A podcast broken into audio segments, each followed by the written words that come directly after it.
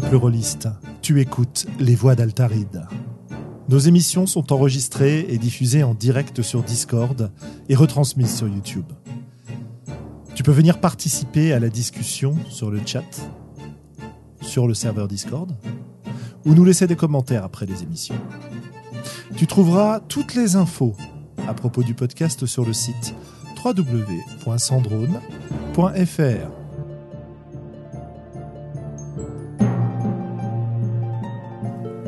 Bonne écoute.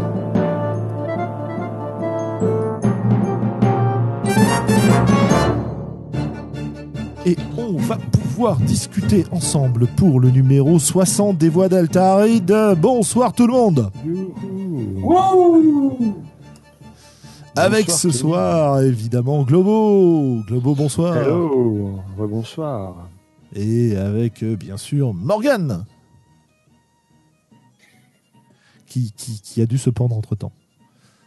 Non, non, je suis là, on n'entend pas Ah bah là, si. ça y est.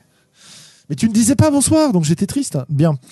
Euh, trêve, de, trêve de plaisantage. Euh, on va vous épargner un peu les news euh, ce soir, parce que finalement, il n'y en a pas tellement pour nous, à moins que Morgane, tu aies des, des- des news formidables du, du jeu de rôle de Rennes. Euh, bah, J'ai bon, commencé euh, une petite campagne, un peu malgré moi, mais, euh, mais, mais voilà. Mais rien de, rien de spécial à, à annoncer. Une campagne de quoi, dis donc? De Monster Hearts, figure-toi. Oh, bah voilà qui est bien.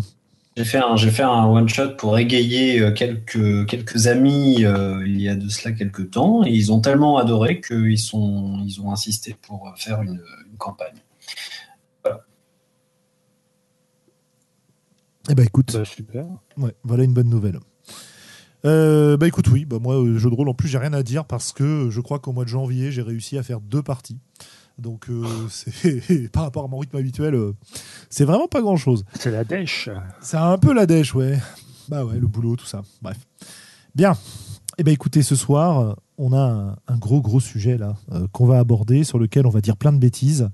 Et euh, on va sûrement euh, agacer des gens, euh, nous-mêmes, peut-être même. Mais comme on est complètement punk, on s'en tape. Et ce soir, on vous parle pour ce numéro 60. On se fait un petit plaisir de JDR, de science et de croyance, et de comment tout ça s'articule, sachant qu'au départ, le podcast s'appelait même avec un nom encore plus, comment dire, parlant, Encore plus troll. qui s'appelait Jeux de rôle et superstitions. Voilà. Puisque l'idée. Donc, J'espère que vous avez tous pris votre homéopathie parce que ce soir, ça va poutrer. D'ailleurs, je pense que l'homéopathie pourra nous servir d'exemple à plusieurs reprises. Suite à des discussions euh, sur le Discord avec certains de nos auditeurs, euh, déjà j'ai pris la décision de jouer prochainement un mage homéopathe dans la prochaine Ah. campagne de Donge. Pour, pour dire à quel point tu vas soigner, c'est ça? C'est ça, voilà. Et trêve de n'importe quoi. Euh, on va, voilà, on va essayer d'aborder un peu ce sujet-là. Le sujet, au départ, il est venu de manière très très triviale quand on en avait discuté il y a déjà un bon moment. Euh, pourquoi? Bah Parce que euh, il faut savoir que un membre des Voix d'Altaride qui n'est pas présent ce soir, dont je tairai le nom, apporte une certaine importance à ces dés. Ah oui. Et comment dire? Ça frise l'irrationnel. quiconque ose toucher ces dés risque de se prendre divers projectiles, euh, invectives et, violences psychologiques euh, jusqu'à ce qu'il les lâche. Euh, donc, donc, donc, l'idée avait été de parler un petit peu des superstitions des rôlistes. Le problème, c'est que parler des superstitions des rôlistes, c'est quand même quelque chose qui est. On en fait assez vite le tour, quoi. On sait qu'on en a, on sait que chacun a ses petites maniaqueries sur euh, ses dés, euh, sa fiche de perso, euh, euh, est-ce qu'elle doit être baptisée au café ou non, etc. Et que c'était un sujet qui pouvait être assez rigolo à traiter, mais que, comment dire, finalement, euh, bah, ça ferait une émission de 10 minutes, quoi. Donc, Excusez-moi, est-ce que, je peux, est-ce que je peux faire juste un petit retour en arrière Parce que Ouais. j'avais- quand même un truc à annoncer, tu m'y fais penser en parlant de, en parlant de dés, mais j'ai j'ai mis la main sur un dé de 30 avec euh, l'alphabet pour, euh, pour les enfants. Et du coup, mes enfants, ils lancent euh, des dés de 30. Donc, je suis très, je suis très content.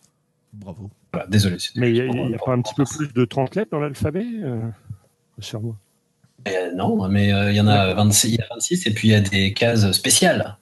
Mhm. Des faces spéciales, pardon. Donc, donc voilà, je suis content, mais, mes enfants lancent les dés et c'est émouvant. Tes enfants, tu veux dire tes, tes élèves? Les, problèmes, les, problèmes des autres, quoi. Oui, voilà, c'est ça. Oui, j'ai eu peur d'un coup. Euh... Morgane, père de famille, euh, depuis, euh, depuis deux mois. Alors, on ne s'est pas vu depuis deux mois. ça, va assez vite, dis donc. Euh, bien. Morgane a une vie cachée. Morgane a une vie cachée. Donc, donc, donc voilà. Donc l'idée, c'est de, de, parler un petit peu de ces sujets-là, de voir comment est-ce qu'on aborde le sujet des croyances, éventuellement le sujet de la science en jeu de rôle, et de voir aussi la façon dont ça peut nous influencer. Euh, j'avoue que euh, l'extension du débat à la façon dont ce que nous explorons au JDR autour de ces idées-là peut nous influencer en tant que personne m'intéresse énormément. Mais on va se garder ça pour euh, peut-être un peu plus tard. Et, et regarder un petit peu, parce qu'il y a finalement des choses qui sont un peu contre-intuitives dans la façon dont on joue avec tout ça on a l'impression souvent, et c'est une remarque qui est, revenue assez souvent, de, euh, par exemple, dans un univers où il y a de la magie, on se dit, bah, on va beaucoup jouer avec les croyances, on va beaucoup jouer avec l'irrationnel, etc. Mais la façon dont on joue avec et dont on formalise tout ça par les règles a finalement peut-être un effet un peu différent. Bref. Euh, voilà, voilà un petit peu le propos de cet épisode. Explorer, discuter, voir où ça nous mène. N'hésitez pas à membres du, chat qui nous suivez sur Discord ou éventuellement sur YouTube ce soir à intervenir, à nous poser des questions, à nous faire des remarques diverses et variées. Euh, on essaiera de les prendre en compte. Euh, et, puis voilà, quoi, on va, euh, on va discuter un petit peu de tout ça. Bien, bien. Est-ce qu'avez-vous, chers, chers amis, peut-être un, propos liminaire à nous présenter nous expliquer un petit peu vos idées sur le sujet ou est-ce que j'enchaîne sur diverses questions? Dites-moi, Xavier Morgan. Euh, alors moi j'avais préparé un petit truc qui en fait est fortement inspiré de l'intervention euh, de, quelqu'un que je suis un peu sur YouTube qui s'appelle Bernard Friot. Et en 2015, il nous fait toute une conférence qu'on peut trouver sur YouTube où il nous explique euh, en fait, il nous parle de capitalisme et laïcité et il nous explique pourquoi euh, euh, le, capitalisme, enfin un certain nombre de croyances qu'il assimile à, des croyances proches de la religion, qui sont associées au capitalisme. Et, et, c'est très intéressant parce que, notamment, il nous explique que la dominance, elle, elle n'a lieu que parce qu'il y a des croyances qui la sous-tendent. Et donc, euh, il fait le rapprochement avec euh, euh, la, situation qu'on vit aujourd'hui et, le capitalisme. Et du coup, c'est c'est fascinant. Voilà. Tu, voulais une. Très bien. Très, très les, bien. Les, grandes lignes de, de moi, comment j'ai abordé le problème. Mais je suis. Ouais, ouais, je suis, je suis curieux de voir comment ça va s'interfacer avec nos, nos discussions sur le jeu de rôle. Morgane, de ton côté? Non. Rien de spécial à dire pour le moment. Merci, d'être venu. Toujours. Euh, Mesdames et messieurs, on se revoit dans deux mois. Alors, voilà, tu ne vas pas plaisir de t'avoir sur les antennes. Tu ne vas pas t'en sortir. Tu ne vas pas t'en sortir aussi facilement, Morgane, puisque je sais que tu vas, comment dire, tu as lu un certain nombre de jeux récemment qui abordent la question de la religion, je crois. Non, Morgane? Euh, non seulement j'ai fait ça, mais j'ai aussi euh, pour le euh, pour le podcast la semaine dernière relu quelques notes que j'avais prises quand j'étais tout petit, enfin tout petit, quand j'étais quand j'étais tout ado, de sur les des, livres de Brandon Sanderson que du coup je me suis du coup ça m'a permis de me rendre compte que je les ai pas lus depuis depuis très longtemps, mais j'étais j'étais je suis toujours d'ailleurs hein, fasciné par le par le système de magie chez, chez Sanderson. Et du coup j'ai relu un petit peu tous ces trucs avec un avec un, regard, euh, comment dire, euh, ému. mais non, mais parce que voilà, je, prenais des notes et j'essayais de trouver parce que pour moi, dans ma tête, il y avait un. Et c'est vrai, il y a un, il y a un, système et c'est, il est vraiment très, euh, très, il est vraiment très, comment dire. Et très très chiadé, mais du coup à l'époque je ne le voyais pas. À l'époque je me contentais de, de faire du, de l'encyclopédage de, de, ce qui se passait et de, voilà. Euh, mais sinon, euh, oui, effectivement, euh, Mistborn mis à part, j'ai la fin de Mistborn est très mormone. Mhm. Après, c'est. Parce qu'il est mormon, Sanderson? Je ne crois pas. Ah, je ne crois pas, non, effectivement. et donc, oui, en, revanche, parallèlement à ça, je me suis replongé dans quelques jeux de rôle par Jésus. c'est ça, les jeux de rôle écrits par Jésus.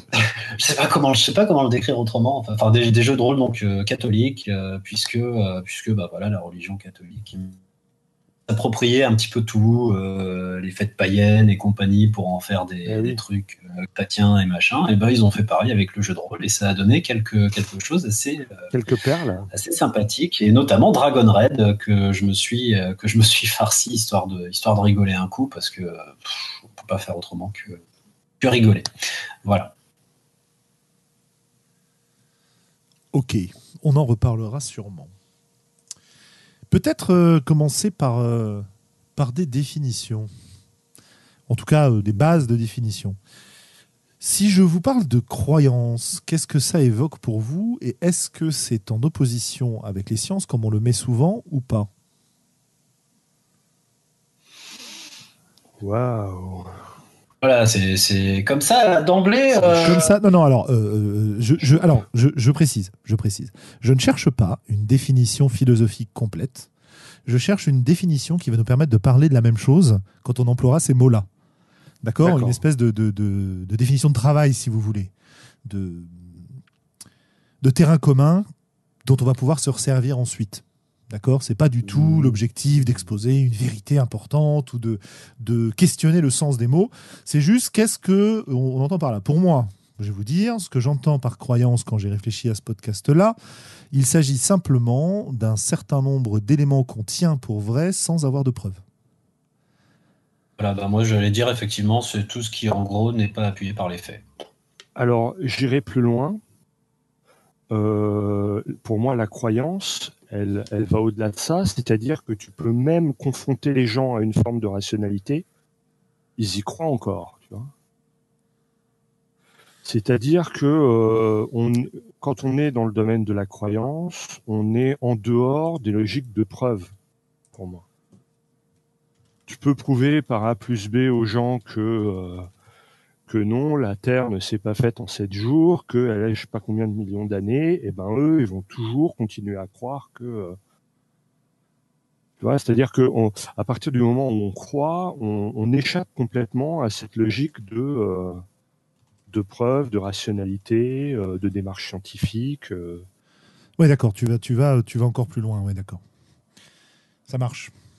De, de- de passer de la croyance presque à la foi, ou en tout cas de. Bah, si, tu- si tu crois, c'est que tu sais pas, tu vois. Mais, euh, mais, mais, mais effectivement, moi, je vais une, un, un clic plus loin, c'est-à-dire que non seulement tu sais pas, mais, euh, mais, mais ta foi te suffit. Je veux dire, t'as pas besoin de savoir non plus, tu vois. T'as pas besoin de preuves, t'as pas besoin de démonstration. euh, pour moi, la, le- la croyance, elle est, elle est pas illogique, elle est alogique. Oui, c'est ça. C'est en dehors.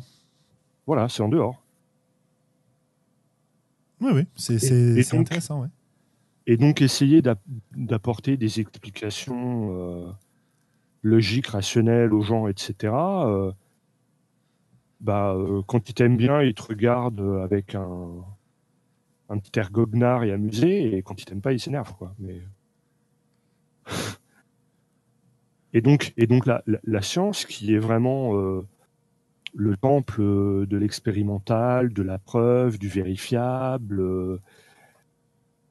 Eh ben forcément, il y a, c'est- difficile pour ces deux, euh, ces deux champs de, de discuter. Mhm. Quelque, que- que- quelque part, ces deux postures, deux paradigmes, je dirais pas qu'elles s'excluent, quoi, mais, mais elles sont, elles, elles cheminent en parallèle, et, et c'est difficile de les croiser pour moi. Oui, c'est intéressant. Pourtant, elles s'affrontent assez souvent. Et, et ce qui est très rigolo, c'est que ce sont des, des sujets qu'on aborde quand même très très régulièrement euh, en jeu de rôle. Euh, donc cette, cette définition euh, posée est intéressante. On peut évidemment ergoter, on peut évidemment étendre les définitions, on peut considérer qu'à moins d'avoir observé quelque chose soi-même et fait un certain nombre d'expériences, enfin observer quelque chose soi-même, entendons-nous bien, avoir fait les démarches nécessaires pour connaître un certain nombre de faits et donc avoir une connaissance par opposition à une croyance, euh, tant qu'on n'a pas fait la démarche nous-mêmes de développer cette connaissance, on reste dans la croyance. Euh, mhm. C'est relativement, euh, relativement valide, mais sans grand intérêt pour notre discussion, puisque il faut qu'on pose une, une séparation quelque part. On peut même observer que, si on part d'un côté philosophique, que la perception n'étant rien d'autre qu'une perception, la nature de la réalité peut être questionnée, etc., etc. Non, c'est pas notre, c'est pas, c'est à mon avis pas dans cette direction-là qu'on va aller ce soir parce que bah, il faut qu'on puisse discuter, quoi. Voilà, voilà. Euh, bien. Bien, bien, bien. Ouais, alors moi, je, je, vais faire un disclaimer, ou en tout cas une, un aveu tout de suite. Hein. Personnellement, euh, si vous ne l'aviez pas compris, je suis matérialiste. C'est-à-dire je ne crois pas euh, en l'existence de, autre chose que la matière. Ce qui ne m'empêche pas. C'est un, coming, c'est un coming out ou c'est juste. Pas du tout. Pas du tout. Je réaffirme. Pas du tout. Je, l'ai déjà dit, je l'ai déjà affirmé. Euh, je ne suis pas. Euh, j'ai été élevé dans la religion euh, catholique. J'ai longtemps été croyant. J'ai longtemps eu la foi. vraiment au, sens le plus fort que peut avoir ce mot-là. je n'ai jamais été très attaché à la communauté catholique. Des croyants. Des croyants. Mais en tout cas, l'existence de Dieu, etc., était quelque chose d'important pour moi. Et c'est quelque chose qui a disparu avec le temps, euh, pour plein de raisons. Euh. Et je pense d'ailleurs que le jeu de rôle fait partie des raisons pour lesquelles ce sentiment-là a pu disparaître. Donc, euh, on en reviendra peut-être à la fin.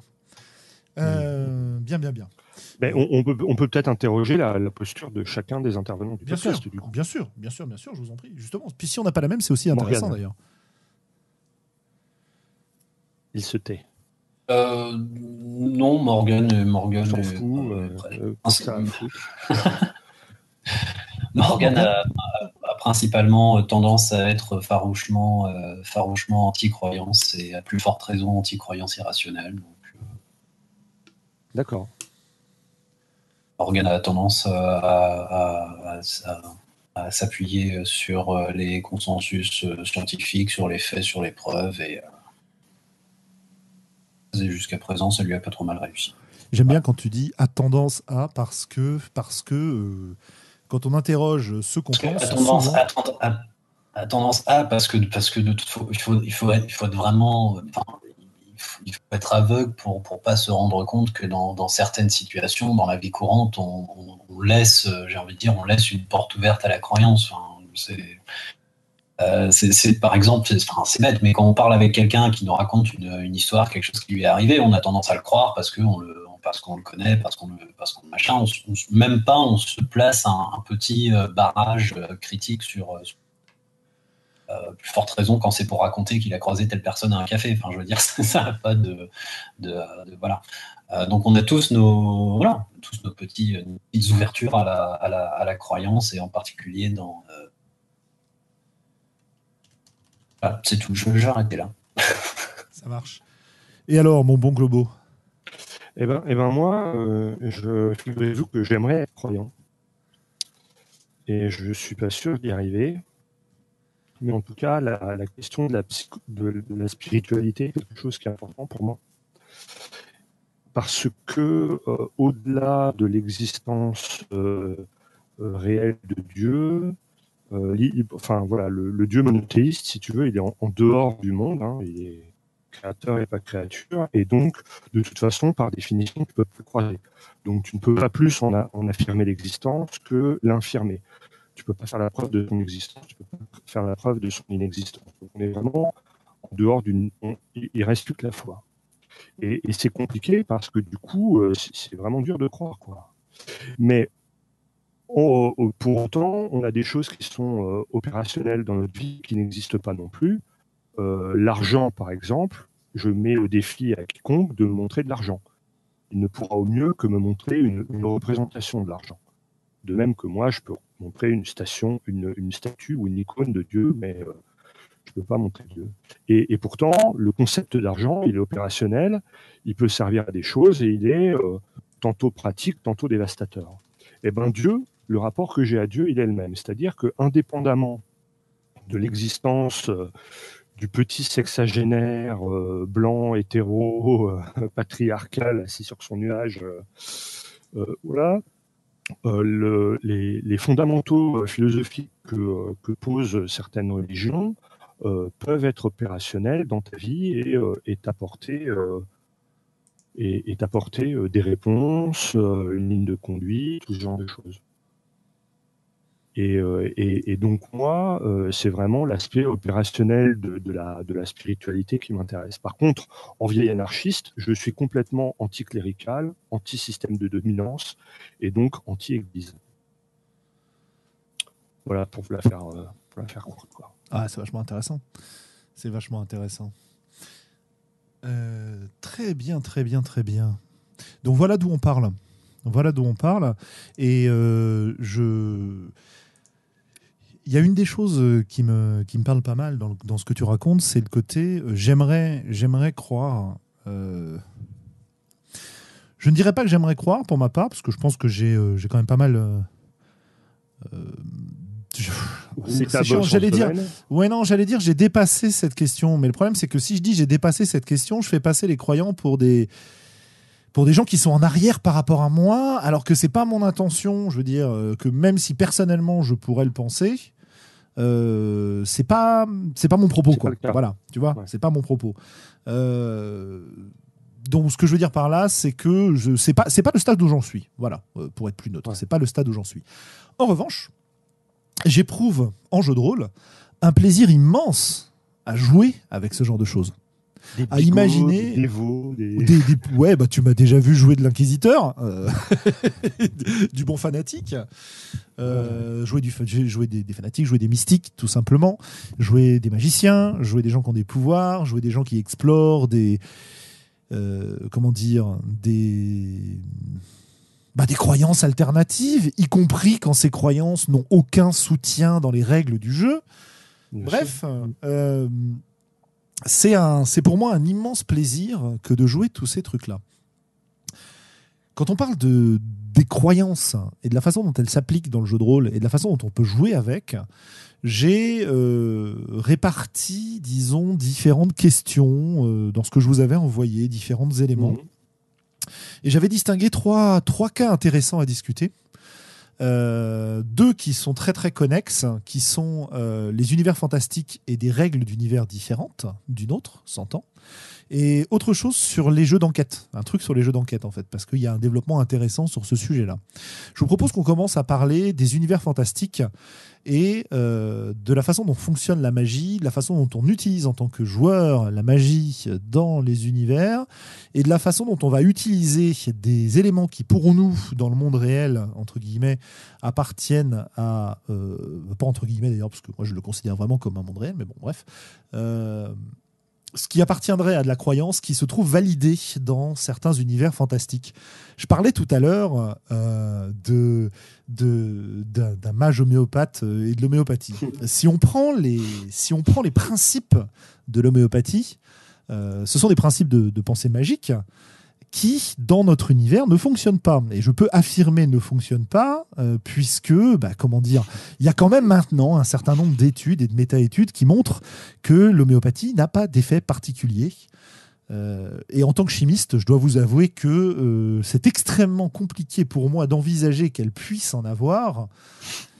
Euh, si j'en réfère à toutes les mesures que j'ai déjà pu faire en laboratoire sur des solutions extrêmement diluées et qui sont pourtant infiniment plus concentrées que euh, que tout, caché, d'homéopathie. On nous dit sur le on nous, on nous dit évidemment sur le chat Maxime nous dit l'homéopathie a un effet l'effet placebo. Non euh, non, c'est plus compliqué que ça. Ça marche pas. C'est pas, l'effet de l'homéopathie, ça c'est l'effet placebo qui indépendamment de l'homéopathie marche à à, plein de niveaux. Quoi. Ouais, on parle d'effets contextuels beaucoup maintenant. Euh, Et, et Tapis me dit c'est parce que j'ai pas encore, euh, je suis pas encore assez secoué ou j'ai pas encore assez secoué. Ouais, ouais. Enfin non, en fait, euh, pour avoir utilisé des mélangeurs et des disperseurs à des rotations de 10 000 tours minute, 10 000 tours minute, ouais, il n'y a pas de souci. L'agitation homéopathique, je l'ai déjà bien bien dépassé, il n'y a pas de problème. Euh, c'est pas la question. Bref, si je prends les principes de l'homéopathie, dans notre monde, c'est clairement, j'allais dire c'est clairement de la connerie, disons que ce sont clairement des principes qui sont liés à des croyances, à des idées de la façon dont ce qu'on croit pourrait influencer la réalité. C'est pas vrai chez nous. Voilà. Alors évidemment, Mais- les philosophes vont dire vrai, blabla, mais on a déjà évacué ce- cette question-là. Ouais, Euh, euh, ty- typiquement, l'homéopathie, tu peux discuter avec quelqu'un euh, qui, euh, qui prend de l'homéopathie, tu peux lui prouver par A plus B que. Enfin, je veux dire, on se demande comment même ils arrivent à diluer autant, tu vois, tellement c'est dilué. Ah, c'est pas compliqué, euh, je pourrais on- t'expliquer ça. On se de- Non, mais on se demande ce qui reste à diluer quand on est à ces taux de dilution De- de délirants. Oui, voilà. oui, tu peux diluer de l'eau avec de l'eau, effectivement. Et ben, et ben, les gens, ils continuent à y croire. Il y a pas. Oui, bien sûr. Bien sûr, bien sûr. Mais ce, ça, on peut, on peut évidemment en discuter. Mais ce que je voulais dire, c'est que il n'est pas du tout absurde d'imaginer un univers fantastique dans lequel les principes de l'homéopathie fonctionnent. Et c'est même Ah oui. relativement. Ah d'accord. oui. bien sûr. C'est même relativement euh, facile de l'imaginer. Je suis en train de rechercher les, les grands principes de l'homéopathie. Là, j'ai du mal à les retrouver. Parce que quand Je vais vous les retrouver et, je vous, et vous allez voir.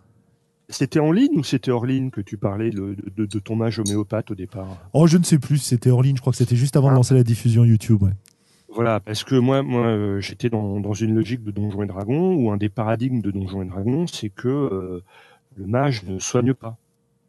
Et donc, euh, le fait d'avoir un mage homéopathe, eh ben, c'est clair, c'est voilà, c'est un mage, c'est pas un prêtre, il soigne pas, il soignera jamais. Mais il peut, il peut prétendre, prétendre ce qu'il veut, hein, le mage. Euh, bon, on va pas se lancer dans un débat sur l'homéopathie. J'aurais beaucoup de choses à dire, y compris aux gens qui disent que ça marche, parce que non, ça ne marche pas. L'effet contextuel, il est lié au fait de prendre une substance euh, en, en imaginant qu'on se fait du bien et il joue essentiellement sur la perception qu'on a de notre propre mal et pas du tout sur l'état réel de notre corps. Donc euh, bon, je, vous- invite à vous renseigner sur le sujet. Euh, ce n'est pas, euh, c'est pas le problème. no- Voilà, Notre façon. propos, il n'était pas de passer en revue les différentes croyances, mais de Tout à fait.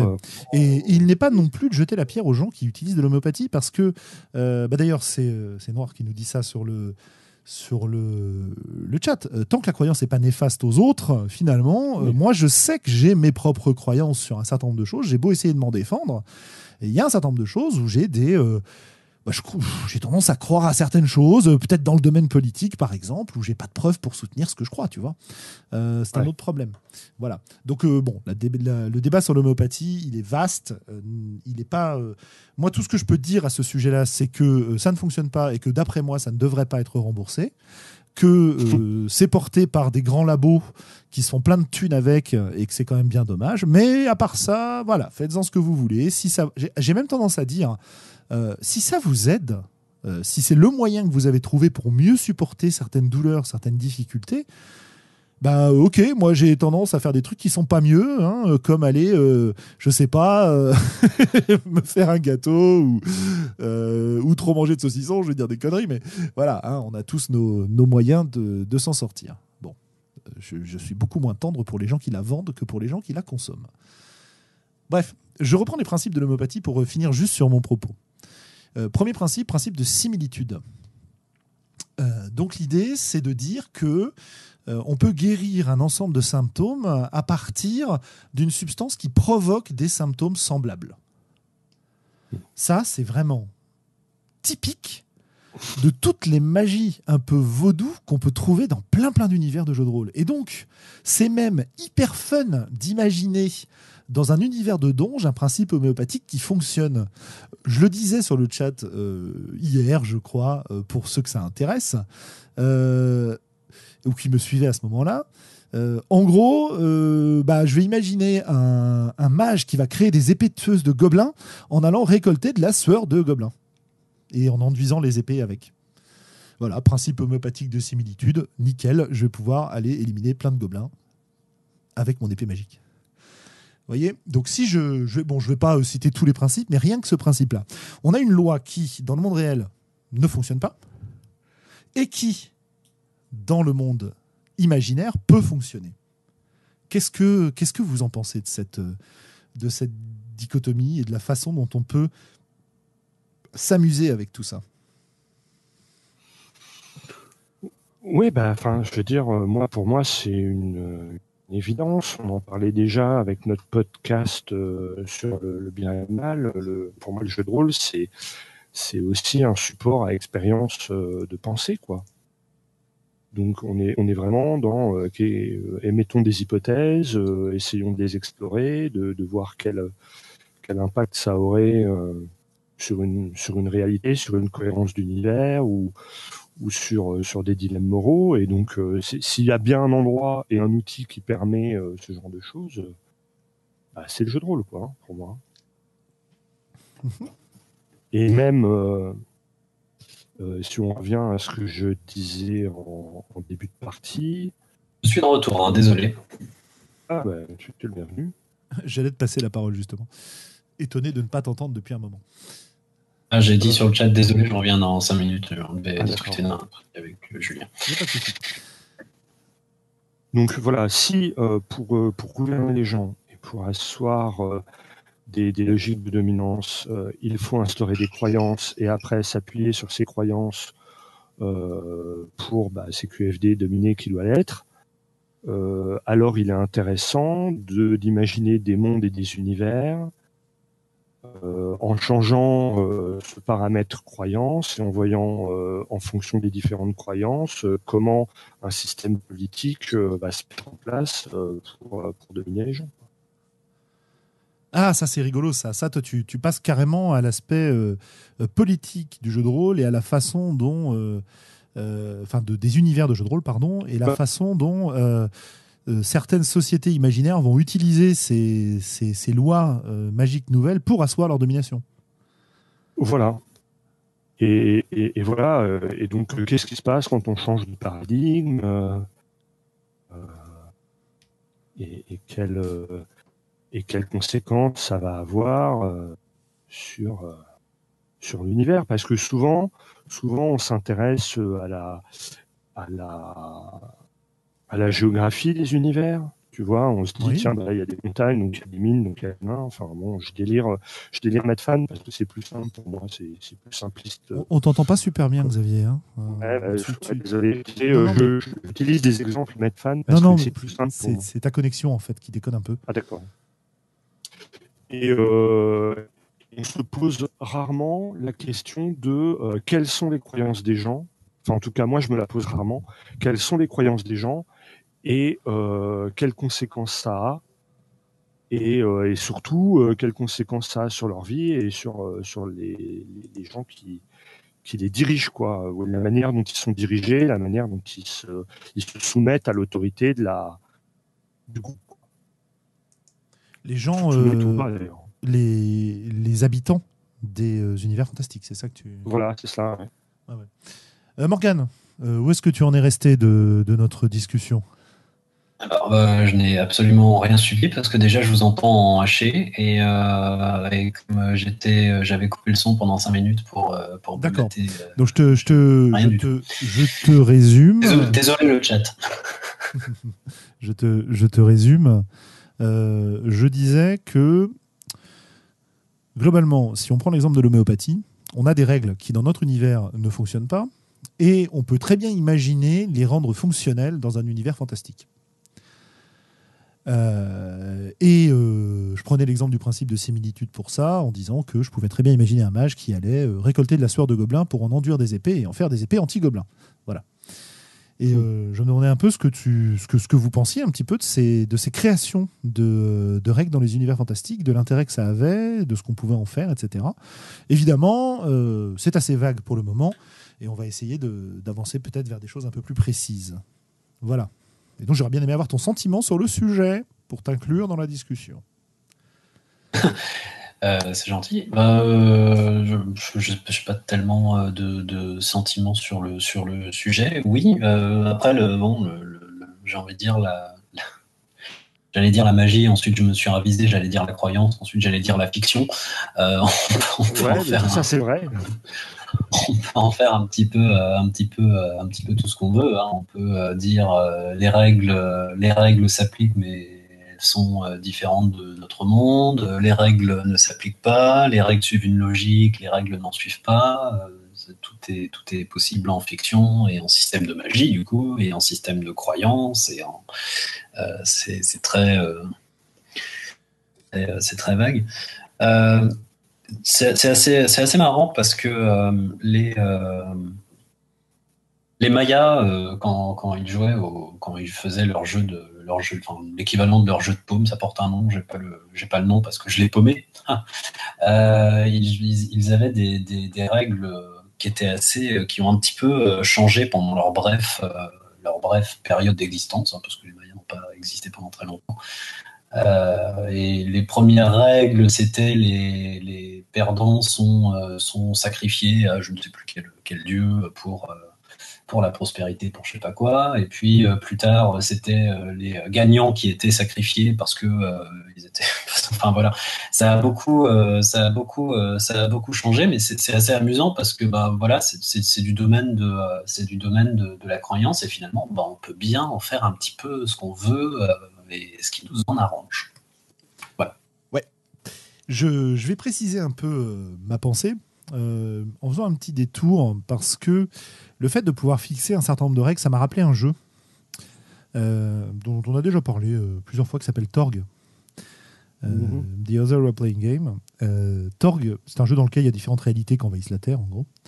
Et ces différentes réalités imposent, enfin, le, jeu est décrit de manière à donner des caractéristiques à ces réalités que le jeu appelle des axiomes et à leur donner des lois.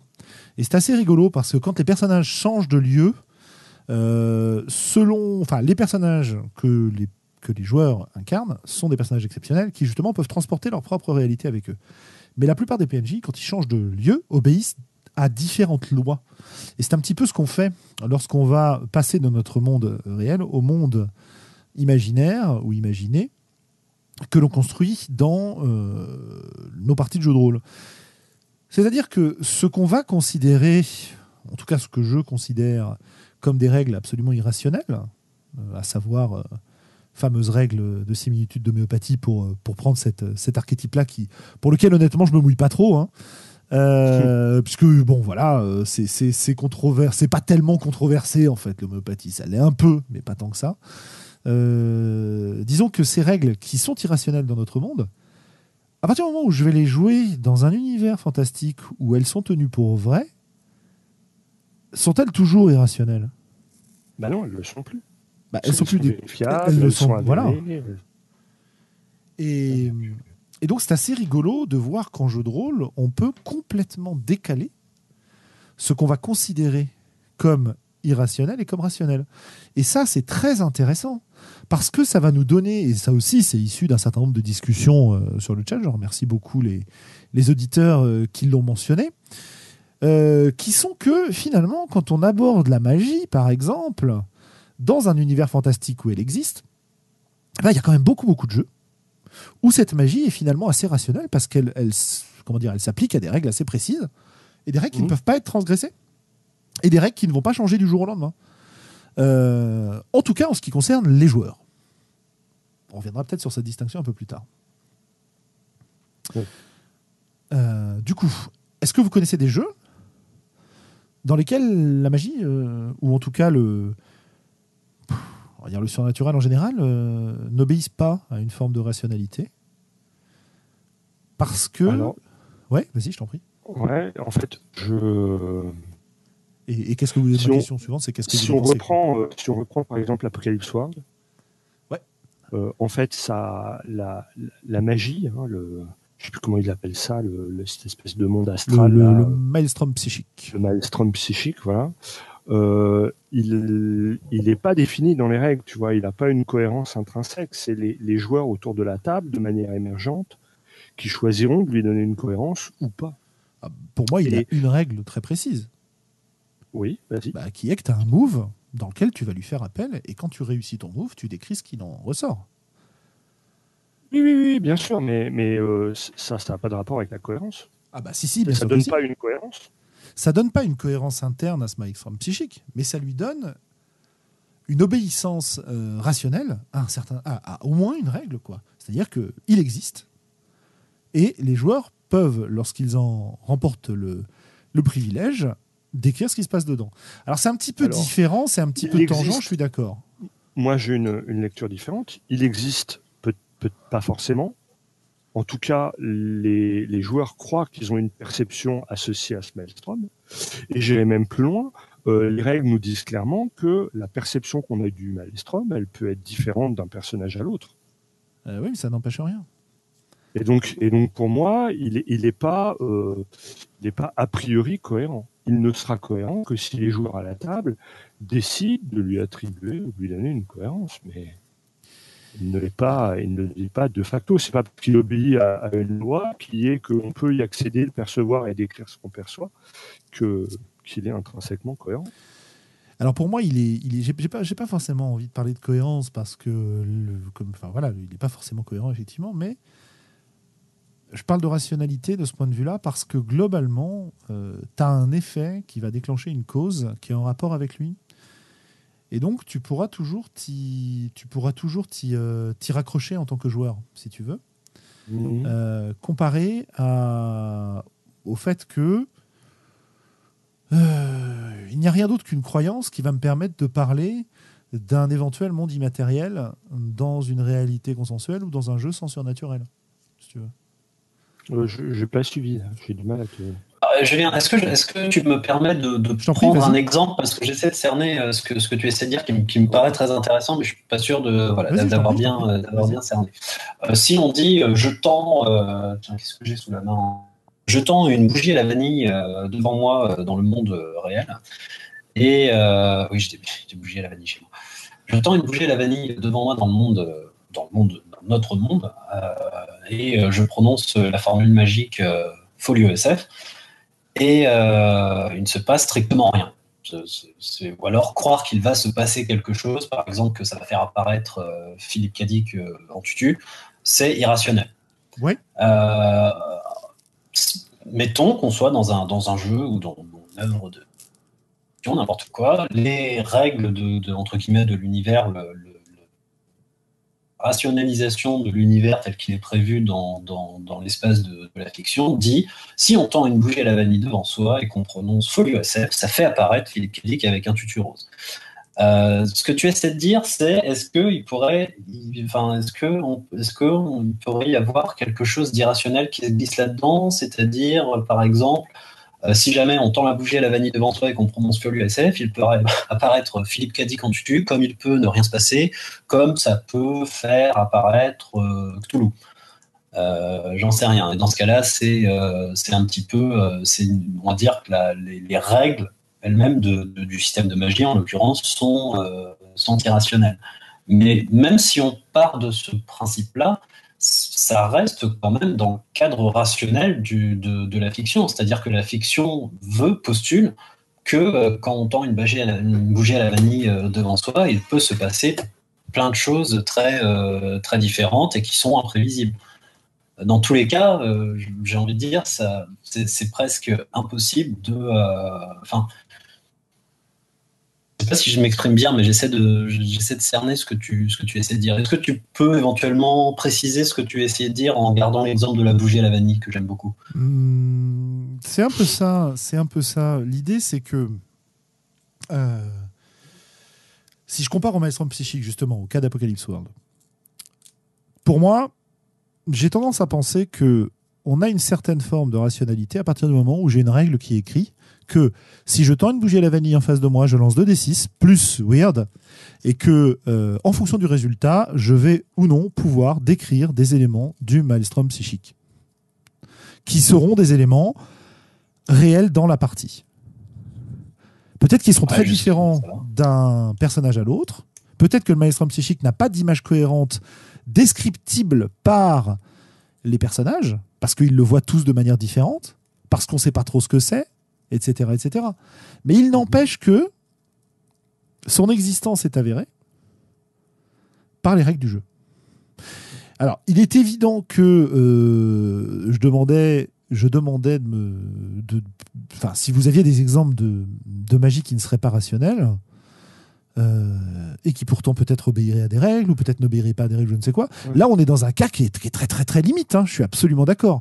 Euh, moi, je, je le regarde plutôt en regardant ce qui lui reste de rationalité, alors que Xavier se concentre sur ce qu'il n'en a pas, c'est-à-dire euh, cette incohérence, cette variation en fonction des joueurs, etc., etc. Il y a plusieurs façons de le voir, quoi.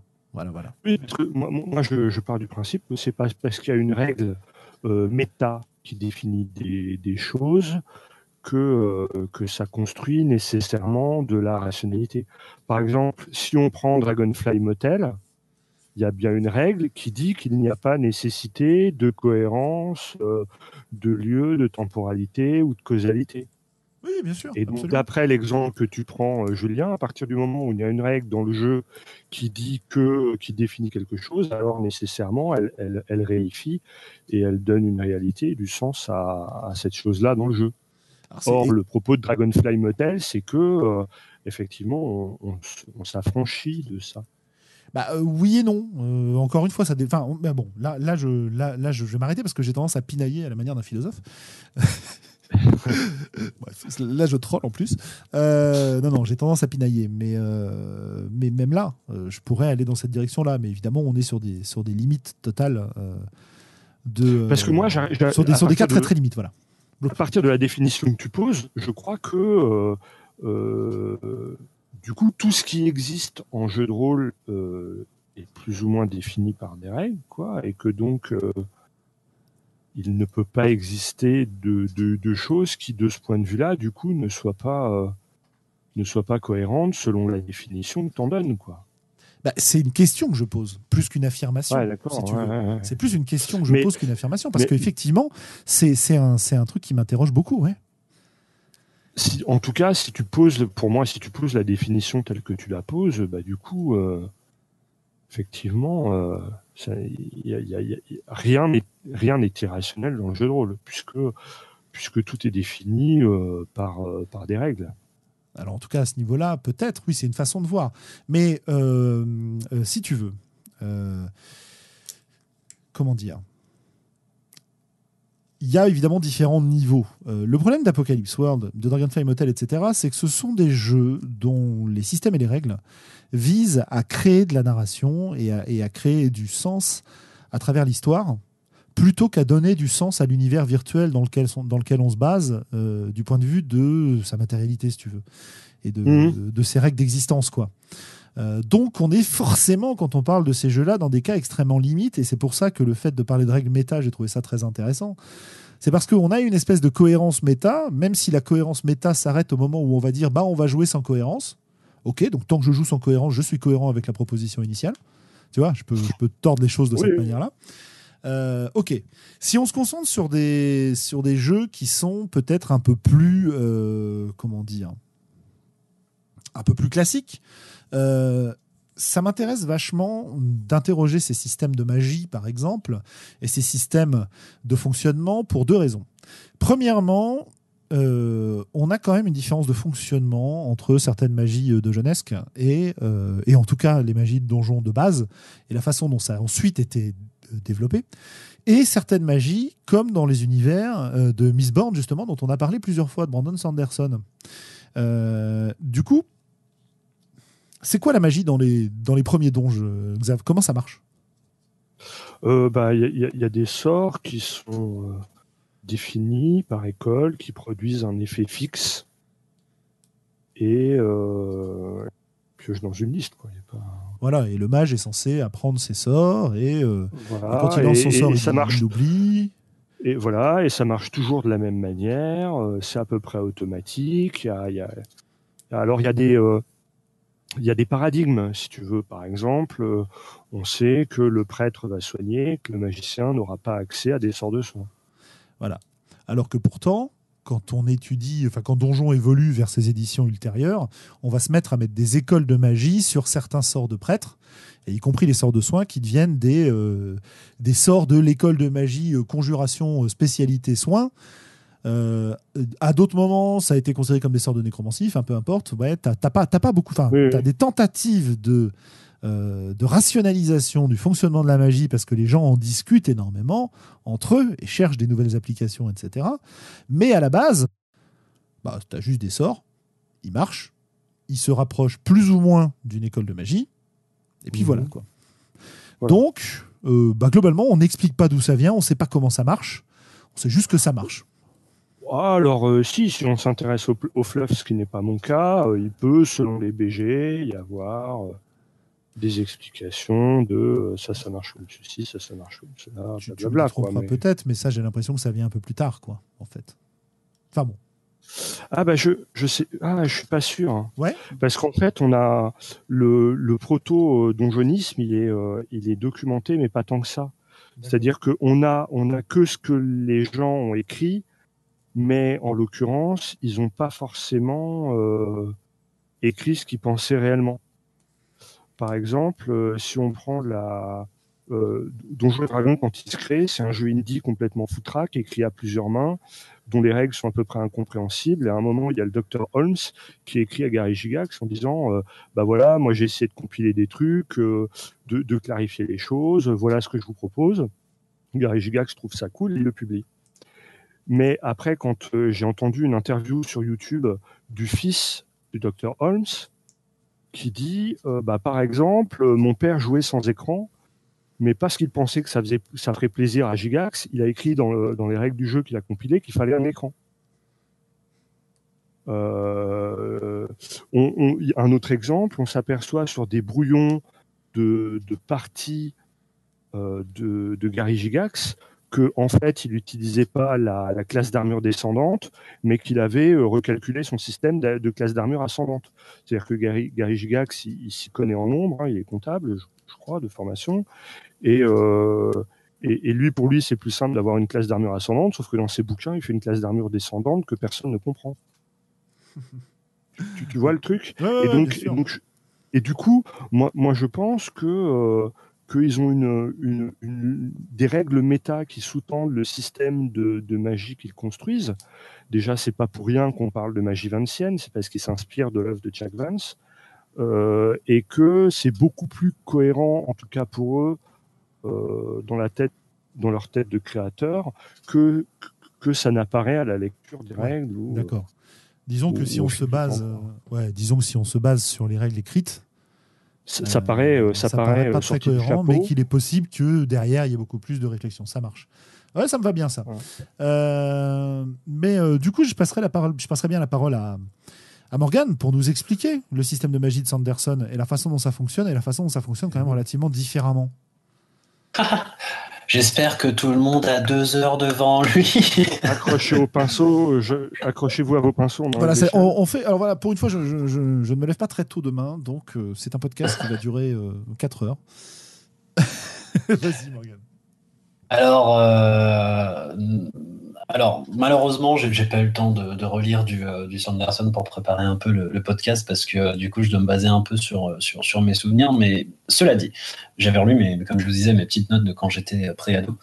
Et euh, un des trucs qui est, vraiment, euh, qui est vraiment puissant, et on en parlait un petit peu tout à l'heure dans le, dans le chat, c'est que la magie est vraiment abordée comme une, comme une science et que elle est systématiquement, quelle que soit sa, forme, dans le cosmère en tout cas, dans le dans, de principal, on va dire, de Sanderson, euh, elle, obéit à des euh, à des, des, lois qui sont très qui sont qui elles sont très sont très rationnelles. Euh, alors cela dit, il y a plusieurs il y a plusieurs types de il y a plusieurs types de magie, mais ce qui est, ce qui est amusant, c'est qu'il y a toujours une comment dire une une espèce de d'adéquation, de, bah, de cohérence justement, hein, pour le coup, dans les, euh, dans, les, euh, dans les systèmes de magie. Je, pense par exemple, il y a des... Euh, certains, alors pas les, pas les Miss Born, mais les, les, les, les, mages, entre guillemets, peuvent porter un bracelet qui leur permet de... un bracelet, entre guillemets, magique, qui leur permet de, euh, de par exemple, s'ils sont heureux, un jour, ils sont très heureux, ils viennent de marier leur, leur fille ou j'en sais rien, euh, ils peuvent storer, storer, ça se dit pas en français, ils peuvent euh, stocker, ce, ce, ce, ce, bonheur, cette joie de vivre incroyable dans le, le bracelet. Et tout à coup, ils deviennent ben, tristes et, et, déprimés. Mais par contre, ce bonheur, ils peuvent y avoir accès plus tard. Et cet exemple-là, je le prends parce que parce que c'est intéressant. En fait, il n'y a pas dans, dans cette magie-là, il n'y a pas entre guillemets de création. Il n'y a que de la euh, de la euh, de la transformation. En fait, de, prendre des choses qui dans le monde euh, normal, dans le monde dans le monde réel, sont, sont impossibles à faire. C'est-à-dire bah, prendre des émotions et les, stocker comme de l'énergie, ce qu'on ne peut pas faire, sinon ça aiderait beaucoup de gens. Et, et c'est possible dans le monde du, dans le monde du dans le monde du cosmère. De, stocker des émotions comme de l'énergie et de les ressortir. Et c'est magique, mais c'est pas, euh, c'est, pas de la magie, on va dire. Euh, euh, c'est pas de la magie créatrice et fourre-tout où on peut, on peut avoir des, des, pouvoirs surnaturels qui ne correspondent à rien. Alors après, comme, comme dirait Tapi Virginia, à qui je fais coucou, il y a les, les, les, les listings et les et les Mistborns qui, en ingérant euh, certains euh, métals, ont des, capacités de, création euh, magique. Mais là, c'est pareil, c'est très très, c'est très très codifié. Ça dépend des, ça dépend des métaux. Les, les Mistborn, eux, sont les seuls à pouvoir assimiler les. j'ai dit qu'il y en avait 16, mais je suis pas sûr. les métaux, tous les métaux qui permettent de, de créer, de créer magiquement. Ce qui est intéressant d'ailleurs. Dans plein de directions. Donc je vais, abréger, mais enfin pour, pour résumer, ce qui, est, ce qui est intéressant dans le, dans le, dans le système de magie, c'est sa, sa, cohérence. Il est absolument pas rationnel, mais il est cohérent. Et c'est vrai que c'est pas du tout la, la, cohérence et la, la, la rationalité, c'est pas la même chose. La cohérence, c'est ce qui fait, on va dire, euh, tenir les choses euh, euh, entre elles. C'est plutôt une, une, union de choses qui font un bloc, ben, un bloc cohérent. C'est terrible quand on n'a pas de vocabulaire. Euh, alors que, voilà, ration, euh, rationaliser, même sur, du. Étymologiquement, rationaliser, c'est peser le pour et le contre. Un, ratio, c'est toujours un rapport de deux choses.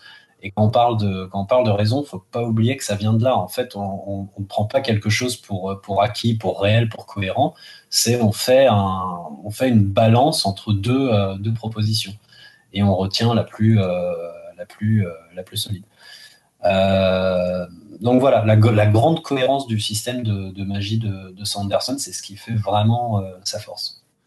Ouais, ouais, ouais, ouais, j'allais dire que c'est euh, ces métaux, ces 16 métaux, etc. À chaque fois, tu as une classification qui est effectivement très très cohérente, très très logique, avec des effets qui sont bien définis et qui ne permettront jamais de faire autre chose que ce qui a été prévu au départ. On a des lois qui sont tenues pour vraies dans cet univers-là, qui sont tenues pour, pour appartenant euh, au système euh, de l'univers, et ces lois ne seront jamais euh, transgressées.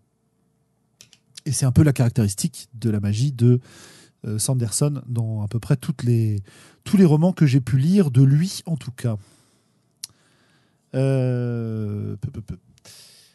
C'est bien 16 métaux, du coup, je viens de vérifier. Ouais, c'est bien 16 métaux. voilà. Donc, c'est euh, euh, c'est vachement intéressant parce que j'ai l'impression qu'en jeu de rôle, on a euh, une forme de besoin d'apporter une cohérence, d'apporter, de construire quelque chose de raisonné sur des bases qui sont des bases artificielles.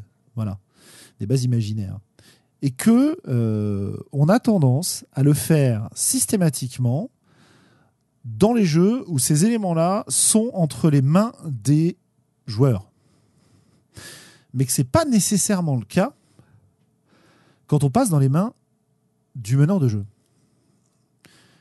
Je veux dire que dans, enfin, il est tout à fait acceptable dans beaucoup beaucoup de jeux de rôle d'avoir des mages qui dans des scénarios te font des trucs qui seront tout à fait hors de portée des personnages joueurs parce qu'ils n'obéissent plus à ces espèces de règles, de cette espèce de, de raison qu'il y a autour de la magie, c'est-à-dire la magie coûte quelque chose, la magie tu peux la faire dans certaines circonstances, la magie tu peux exécuter euh, un certain nombre de, tâches avec, mais tu peux pas faire n'importe quoi. Parce que tu comprends, mmh. si tu pouvais faire n'importe quoi, tu déséquilibrerais complètement le jeu. En revanche, si on met ça entre les mains de l'architecte de l'univers, qui est le meneur de jeu dans ses scénarios ou l'auteur des scénarios, là, ça devient beaucoup, beaucoup plus acceptable. Euh, est-ce que c'est une expérience que j'ai moi parce que je me suis comporté de cette manière-là et j'ai eu des meneurs de jeu qui se comportent de cette manière-là ou est-ce que c'est quelque chose de plus général? Euh, Globo, qu'est-ce que t'en penses toi? Non, ben moi je, je, reviens toujours aux contraintes créatives. Ouais.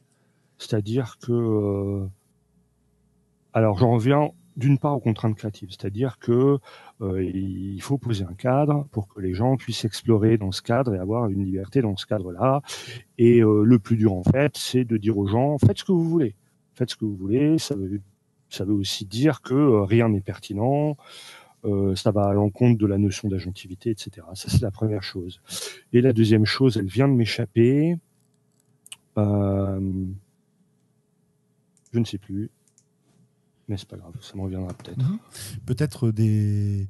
Je veux dire, il y, y, a combien de scénarios dont l'intrigue est basée sur la capacité euh, d'un sorcier euh, maléfique à faire des trucs qui ne répondent pourtant à aucun sort enregistré? Ah oui, bah tu, tu me remets un peu sur le fil. C'était le but. Euh, voilà, moi, moi, ce que j'ai découvert avec Donjons et Dragons 4 édition, c'est que c'est intéressant d'avoir des contraintes pour les joueurs parce qu'ils vont être obligés de, de, de, de se triturer l'esprit, de, de, chercher des solutions, euh, de voir comment ils peuvent combiner leurs pouvoirs, leur machin, etc. Mais par contre, euh, c'est assez inintéressant du côté du meneur de jeu et euh, et c'est même pénible, tu vois. Euh, si on revient encore en donjon, à, à Donjons et Dragons, la troisième édition, elle est pénible pour ça. C'est que euh, quand tu es meneur de jeu, il te faut 10 000 ans pour créer tes PNJ. Si tu veux les, les créer, euh, by the book, euh, euh, comme il faut, euh, comme ils doivent l'être, etc. Tu vois. Mhm. Et l'intérêt de la quatrième édition, c'est qu'elle nous dit voilà, il y a des règles euh, qui euh, permettent de, de, créer des personnages et qui vont s'appliquer aux joueurs. Et il y a d'autres règles qui, euh, qui vont s'appliquer aux meneurs de jeu pour, euh, pour, pour créer des PNJ, pour créer des pouvoirs, etc. etc. Mhm. Et, et, ça libère, ça libère euh, de la créativité pour le meneur de jeu, ça lui libère aussi des temps de, bah de, préparation et ça a quand même un, certain nombre de, bénéfices. Quoi. Oui, tout à fait. Euh, à l'opposé, tu peux. Euh, bah tiens, euh, je, donnerai un exemple juste après qui va être en lien avec le, le, point suivant que je voulais aborder. Avant, Maxime nous disait qu'il y avait aussi un certain nombre de jeux où on donne des responsabilités aux joueurs qui sont habituellement dans le domaine du meneur de jeu, et à partir de là, du coup, il peut créer de la magie qui échappe un petit peu à ces règles-là. Le premier exemple qui me vient en tête, c'est euh, les, les, grosses magies de Monster of the Week, qui, en fait, euh, contrairement aux moves habituels euh, des persos un peu magiciens, sont quand même vachement plus libres et où tu peux imaginer, parce qu'il y aura des conséquences et parce que le système fonctionne autour de, des conséquences au niveau de l'histoire, mmh. pardon, il y aura quand même des, des effets qui seront beaucoup, beaucoup plus libres pour les, joueurs. Quoi. Et j'ai l'impression qu'on a d'un côté, dans des jeux très tradis, euh, une magie à disposition des joueurs très rigide, enfin très, plus ou moins rigide, mais disons euh, bien définie, et une magie euh, au niveau des MJ beaucoup plus riche parce qu'elle va servir de, moteur scénaristique et de moteur d'histoire, d'intrigue. Euh, alors que du côté euh, des jeux plus indépendants, des, enfin, disons des jeux, des jeux plus alternatifs, voilà, c'est le mot que je cherchais, euh, qui sortent un petit peu de ce modèle-là, où les responsabilités de, de créer l'intrigue ne sont plus entre les mains seules d'une personne qu'on appelle le MJ. Là, mmh. du coup, on peut libérer un peu ce côté-là et sortir de cette approche extrêmement euh, pour revenir sur justement cette, cette dichotomie entre joueur MJ et, et ce qu'on peut faire dire à la magie dans des jeux tradis, ça me rappelle en fait une partie de Donge qu'on avait faite quand on, on, jouait encore dans Paris tu sais, et où ouais. euh, euh, Manu, euh, ton pote, avait été passé meneur de jeu. Et il nous avait créé des intrigues qu'on n'arrivait pas à résoudre parce qu'on était parti du principe que lui, utilisait respecter les règles, alors qu'en fait, il les respectait pas du tout parce qu'il était dans ce paradigme de dire que euh... Ouais, alors, bah attends. Euh, mais, mais Morgane, parle, parle, interromps-moi, n'hésite pas, ne passe pas forcément par le chat. Je non, parce que je suis, bien, je, suis, bien, trop, je suis bien trop poli pour ça. Euh... T'es bien le seul ici ce soir. c'est le, système du magie du chat, euh, il veut qu'on interrompe. Euh, oui, non, c'est moi ça, me parle énormément ce que tu dis et d'autant plus parce que c'est quelque chose que j'applique pour une, pour une partie encore. Mais moi, je, je, je suis totalement pro paradigme, ce paradigme-là qui veut que, que, enfin, on va dire pour, je veux dire pour simplifier, mais mes, mes, grands méchants, mes antagonistes dans mes, euh, dans mes parties, en général, effectivement, ils ont des, des, capacités que non seulement les joueurs n'ont pas, mais qui sont parfois un peu en dehors, voire complètement en dehors de ce qui est prévu dans le, dans le, système, de, dans le système de jeu.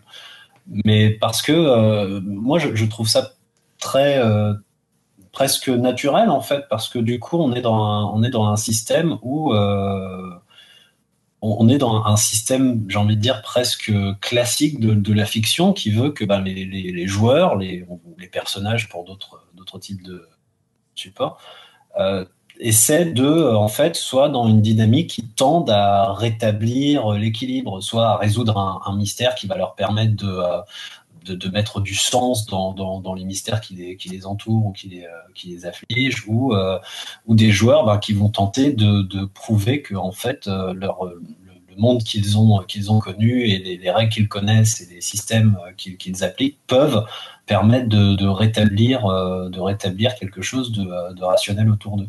Donc moi je trouve ça particulièrement beaucoup plus challengeant pour, pour des joueurs quand ils sont face à des, des choses qui, a priori, mais même parfois euh, de manière avérée, sortent du, du, système prévu par le jeu.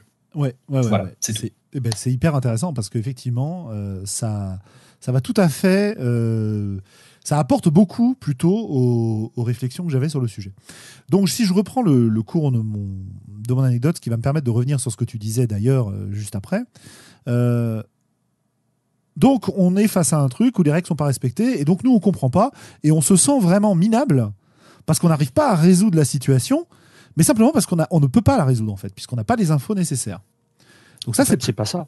Oui c'est pas ça. C'est qu'on ne peut pas la résoudre parce qu'on est dans un paradigme différent. C'est-à-dire oui, que bien sûr, oui, oui, tout à fait, oui, oui. Qu'il va respecter. Moi, on m'aurait dit dès le départ, attention, euh, je, je fais ce que je veux et on verra bien ce qui se passe.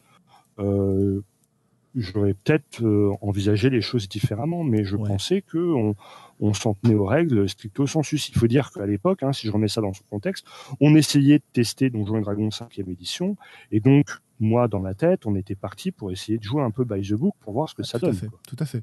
Et il y a même un élément supplémentaire, c'est qu'on avait décidé de tourner en tant que MJ, régulièrement. Eh Et, ce qui veut dire qu'à partir du moment où on tourne en tant que MJ, on se dit, bah, chaque MJ va utiliser quand même plutôt les mêmes règles. quoi. On aurait joué directement avec Manu, je pense qu'on se serait pas posé cette question-là. quoi. On se serait juste dit, ah ouais, bah c'est comme ça qu'il fait, ah putain, c'est cool. Voilà. Alors que là, ça nous a posé problème. Bref, ça m'amène en fait sur la, sur la notion de, du surnaturel dans les jeux d'enquête. Et la façon dont on va se mettre dans, plein, plein, plein de jeux euh, euh, à caractère un peu ésotérique, bah on, va, parler de Néphilim évidemment, de vampires, de plein de trucs comme ça, où on va essayer d'explorer des secrets occultes, mais on va essayer de les explorer de manière tout à fait rationnelle, de, manière, euh, de la manière d'un enquêteur qui cherche des preuves, et où on va, essayer, où on va finalement apporter des, réponses à des questions grâce à la magie. Euh, c'est euh, les, les, mystères de chambre close qui font euh, des romans qui peuvent être assez intéressants quand ils sont bien écrits. Où tout, tout l'art en fait du, du, romancier, ça va être de, de nous tromper et d'imaginer une solution dans laquelle une chambre apparemment close aura vu se commettre un meurtre visiblement mmh. impossible et en lisant le bouquin où il n'y a pas de surnaturel, justement, euh, on va être émerveillé de se rendre compte de la solution qu'a trouvé l'écrivain pour que son truc soit possible quand même. Et souvent, on se sent un peu floué d'ailleurs si sa solution n'est pas cohérente.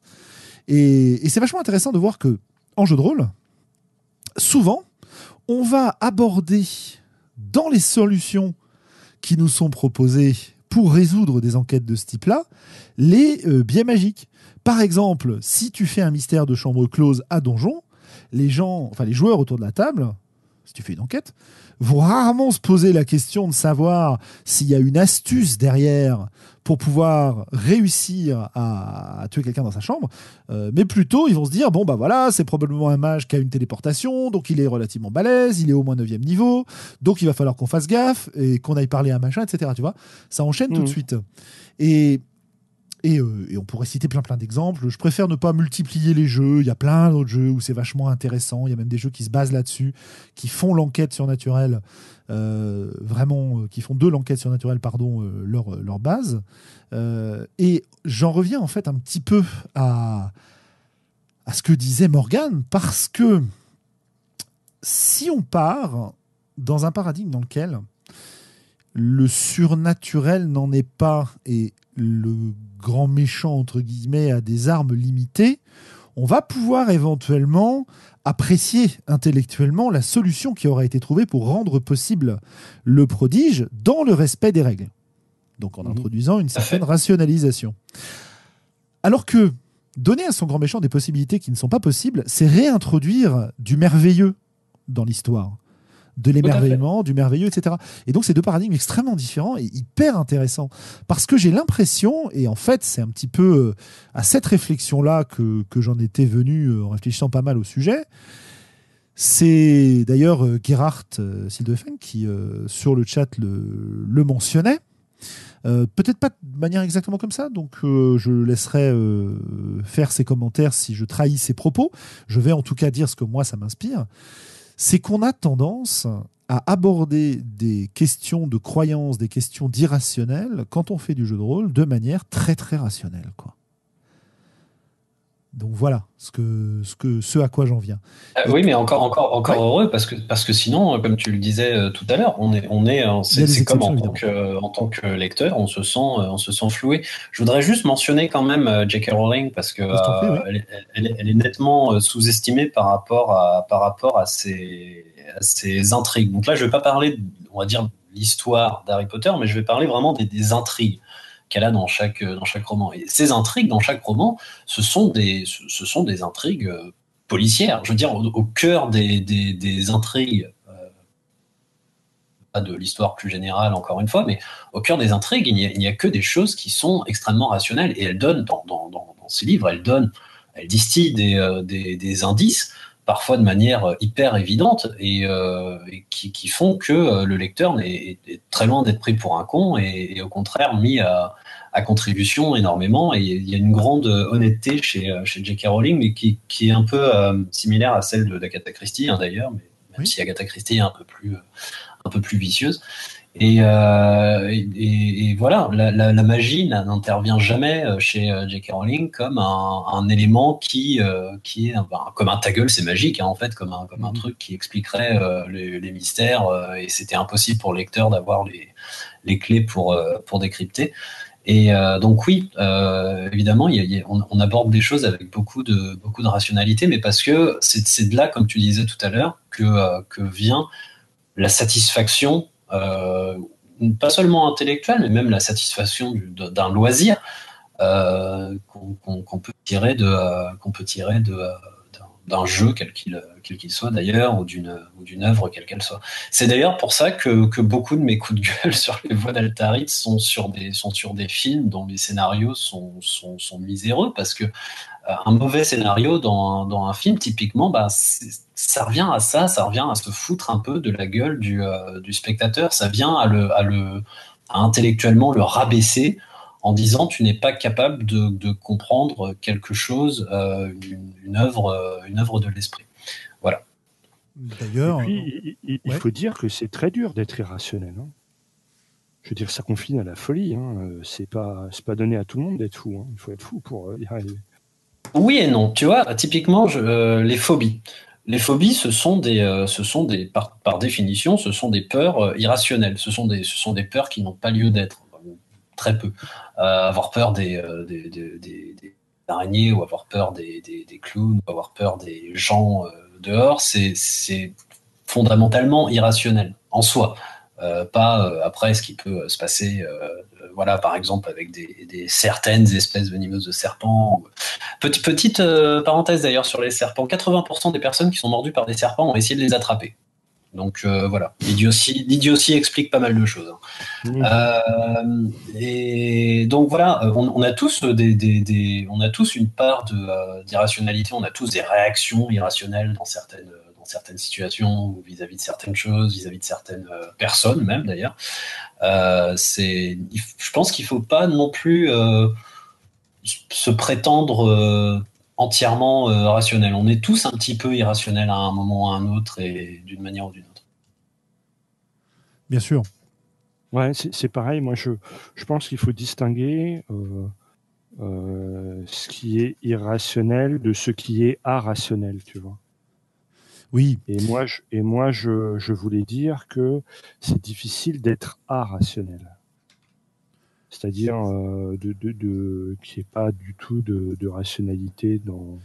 Ce qui est, ce qui est très intéressant, c'est que on parlait de croyance, là on parle de rationalité. Euh, la façon dont, dont les croyants vont justifier leur croyance, c'est en faisant appel à une espèce de rationalité euh, biaisée, un raisonnement en tout cas biaisé, où on va essayer de donner des arguments qui vont justifier des prémices qui sont fausses. Je vais parler de l'homéopathie. Euh, l'homéopathie euh, fonctionne parce que, tu comprends, le principe machin est justifié par la mémoire de l'eau. Mmh. Euh, mémoire de l'eau qui a été prouvé par Bidule. Bon, c'est ok, c'est faux. D'accord, ok. Maintenant, on sait, c'est faux, c'est une, arnaque. Euh, bon, ben voilà, très bien. Euh, il se trouve que tu peux discuter avec des gens qui ont un discours tout à fait logique, mais qui est complètement biaisé à la base. Et ce que je trouve assez génial en jeu de rôle, c'est la possibilité qu'on a d'utiliser ces biais-là, de les justifier dans l'univers dans lequel on joue parce que c'est un jeu, et à partir de là, de se faire des espèces de constructions euh, pseudo-scientifiques euh, et de jouer avec ces, euh, ces constructions pseudo-scientifiques autour de la magie, autour de, de... Bon, on parlait de la magie, on parlait des enquêtes, on aurait pu parler des conspirations aussi. le nombre de, de, campagnes de jeux de rôle qui sont basées sur des conspirations ah. absolument impossibles et qui sont pourtant mais tellement plaisantes à jouer euh, est vachement impressionnant. Et donc, moi, ça me ça m'interpelle énormément parce que on l'a déjà dit d'ailleurs quand on parlait, bah, c'est un des propos qu'on avait quand on parlait de jouer le mal en jeu de rôle. Hein. Le jeu de rôle comme terrain d'exploration, si tu veux. Euh, avoir la possibilité d'explorer ces raisonnements complètement fallacieux, ces constructions mentales hyper excitantes, hyper attirantes pour l'esprit humain, et qui sont complètement, complètement idiote, complètement fausse, mais qui, dans le cadre de ce jeu, étant donné les prémices de ces mondes, deviennent complètement valides, je trouve ça assez génial. Bah, moi, je suis en plein dedans, puisque la campagne que j'ai euh, lancée est articulée énormément sur le sur le conspirationnisme euh, justement, et c'est vrai que c'est très très euh, stimulant pour pour les joueurs et même pour moi de voir justement à quel point ils sont dans ce cadre surnaturel. Hein, donc c'est dans dans ce cadre surnaturel, comment est leur perception de du des, théories complotistes auxquelles adhère un personnage principal, enfin un PNJ principal, on va dire. Euh, et c'est oui, effectivement, euh, c'est c'est très amusant parce que ces joueurs-là, si on en parlait sérieusement dans le monde réel autour d'une table de ces de ces théories-là, ben, j'aurais sûrement des discours complètement euh, différents de ceux de leurs joueurs. Absolument. Absolument. Et, et du coup, moi, ça me ça m'évoque en fait un truc qui, je pense, m'est arrivé j'ai beaucoup beaucoup joué, euh, à peu près euh, sur la fin de mon lycée et, euh, le, début de la fac à Néphilim. donc un jeu dans lequel on va explorer les conspirations, les sociétés secrètes, la magie, le symbolisme, les analogies, etc., etc. Toute la tradition, toute la tradition occulte telle que vue dans le, par le prisme du jeu. Hein. Il ne s'agit pas d'aller au-delà. Mais comme, comme, ils ont fait pas mal de recherches, elle est très vraisemblable à défaut d'être euh, véritable, si tu veux, ou en tout cas mhm. authentique, elle est vraisemblable. Euh, et, c'était vraiment un plaisir, mais monumental. En parallèle de ça, le meneur de jeu nous faisait lire le, Pendule de Foucault, il, nous disait voilà, si vous lisez le pendule de Foucault, vous gagnerez des XP. bon, bah, écoute, voilà, Umberto Eco, putain, c'est pas facile. je suis pas une flèche en français. J'aime bien lire, mais surtout de la SF. Bah, je vais quand même le lire parce que j'ai envie d'avoir mes XP, quoi. Et je lis le bouquin, qui est monumental de ce point de vue-là, pour te montrer la façon dont tu peux te créer ta propre conspiration, quoi. Voilà et, créer la conspiration partout. Et euh, moi, je conseille vraiment ce bouquin euh, à plein plein de monde euh, à ce propos-là. Bref, hyper hyper intéressant le, pendule de Foucault. Et la pratique de Néphilim, la façon dont tu te rends compte que tu peux. En plus, Néphilim, ça se passe dans un monde contemporain où tu vas réinterpréter des événements réels, où tu vas réinterpréter le passé de ta ville, où tu vas réinterpréter des, des, des, monuments, des légendes, des choses comme ça, dans le dans le cadre de, de Néphilim. Euh, et dans toute la mythologie Néphilim. Quoi.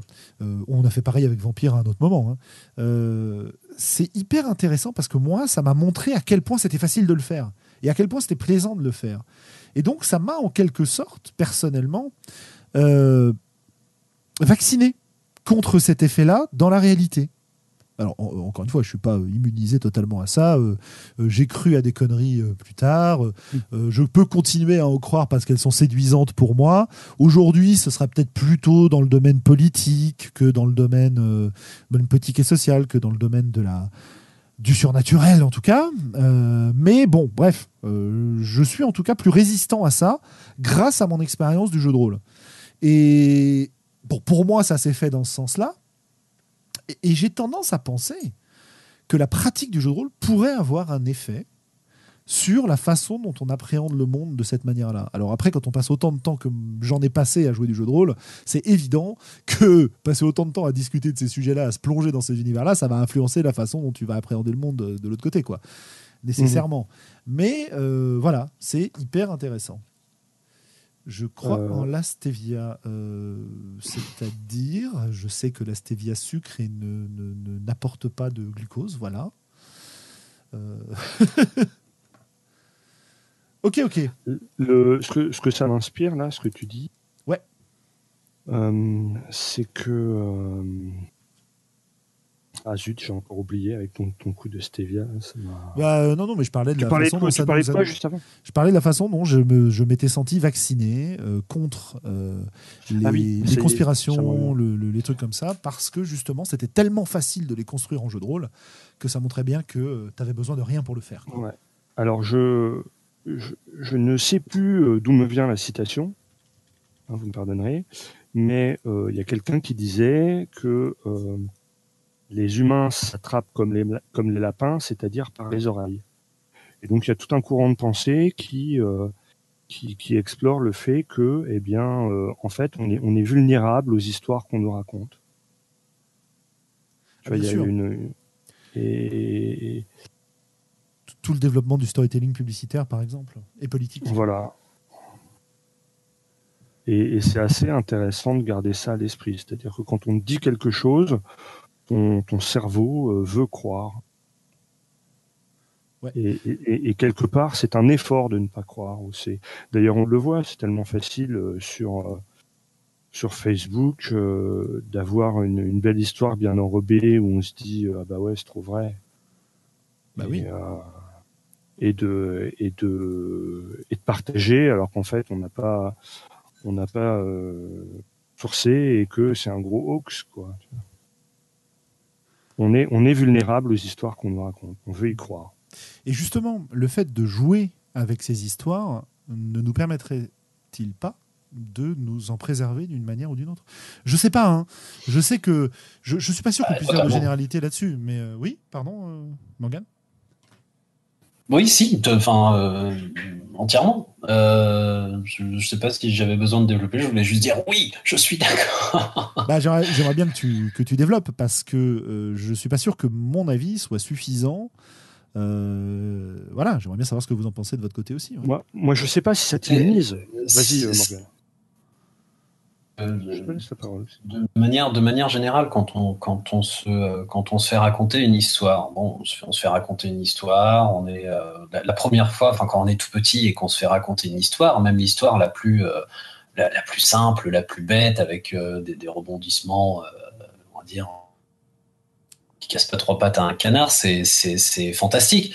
Euh, des, fois, il y a des, des moi je lis beaucoup en anglais, je fais du, du je termine mes cours en général par une petite histoire pendant, pendant deux minutes. Hein, j'ai des enfants qui sont entre la maternelle et le primaire. Euh, et des fois, bon, quand j'ai épuisé un petit peu tous mes livres, je prends des livres que je ne lis pas souvent, parce que c'est des histoires que je trouve un peu, euh, un peu bêtes. Et ben, d'un groupe à l'autre, euh, quelquefois, les, les, gamins sont, subjugués par le, truc le plus, euh, le plus, le plus, le plus bateau et qui me paraissait pas spécialement enthousiasmant ni rien. Euh, et, au bout d'un moment, quand on a lu une petite quand on s'est fait lire des petites histoires quand on est petit, et puis quand on est plus grand, des histoires un peu plus complexes, et puis après, quand on grandit encore, bah, des histoires encore plus euh, euh, sophistiquées, etc. On devient, on, est, on est changé par les, par les, par les histoires parce que on, commence à toucher du doigt la manière dont se, se raconte une histoire euh, et, quand on sait comment se raconte une histoire, mieux on sait comment on raconte une histoire et quels sont les, ressorts, les mécanismes narratifs, etc. Et plus évidemment on est immunisé aux, histoires qu'on nous, euh, qu'on nous raconte. Quand on lit un discours et que dans un, discours on, repère des, éléments qui sont des éléments de storytelling et pas du tout des arguments, euh, évidemment qu'on est beaucoup moins perméable à des choses un petit peu, euh, un petit peu euh, subtiles et pernicieuses qu'on voudrait nous faire, euh, qu'on voudrait nous faire passer. Enfin, en tout cas, voilà, moi ça me paraît, ça me paraît évident. Moi, je ne sais pas si on est immunisé, mais en tout cas, on, on comprend les mécanismes. Je je dirais pas immunisé, mais je dirais moins perméable.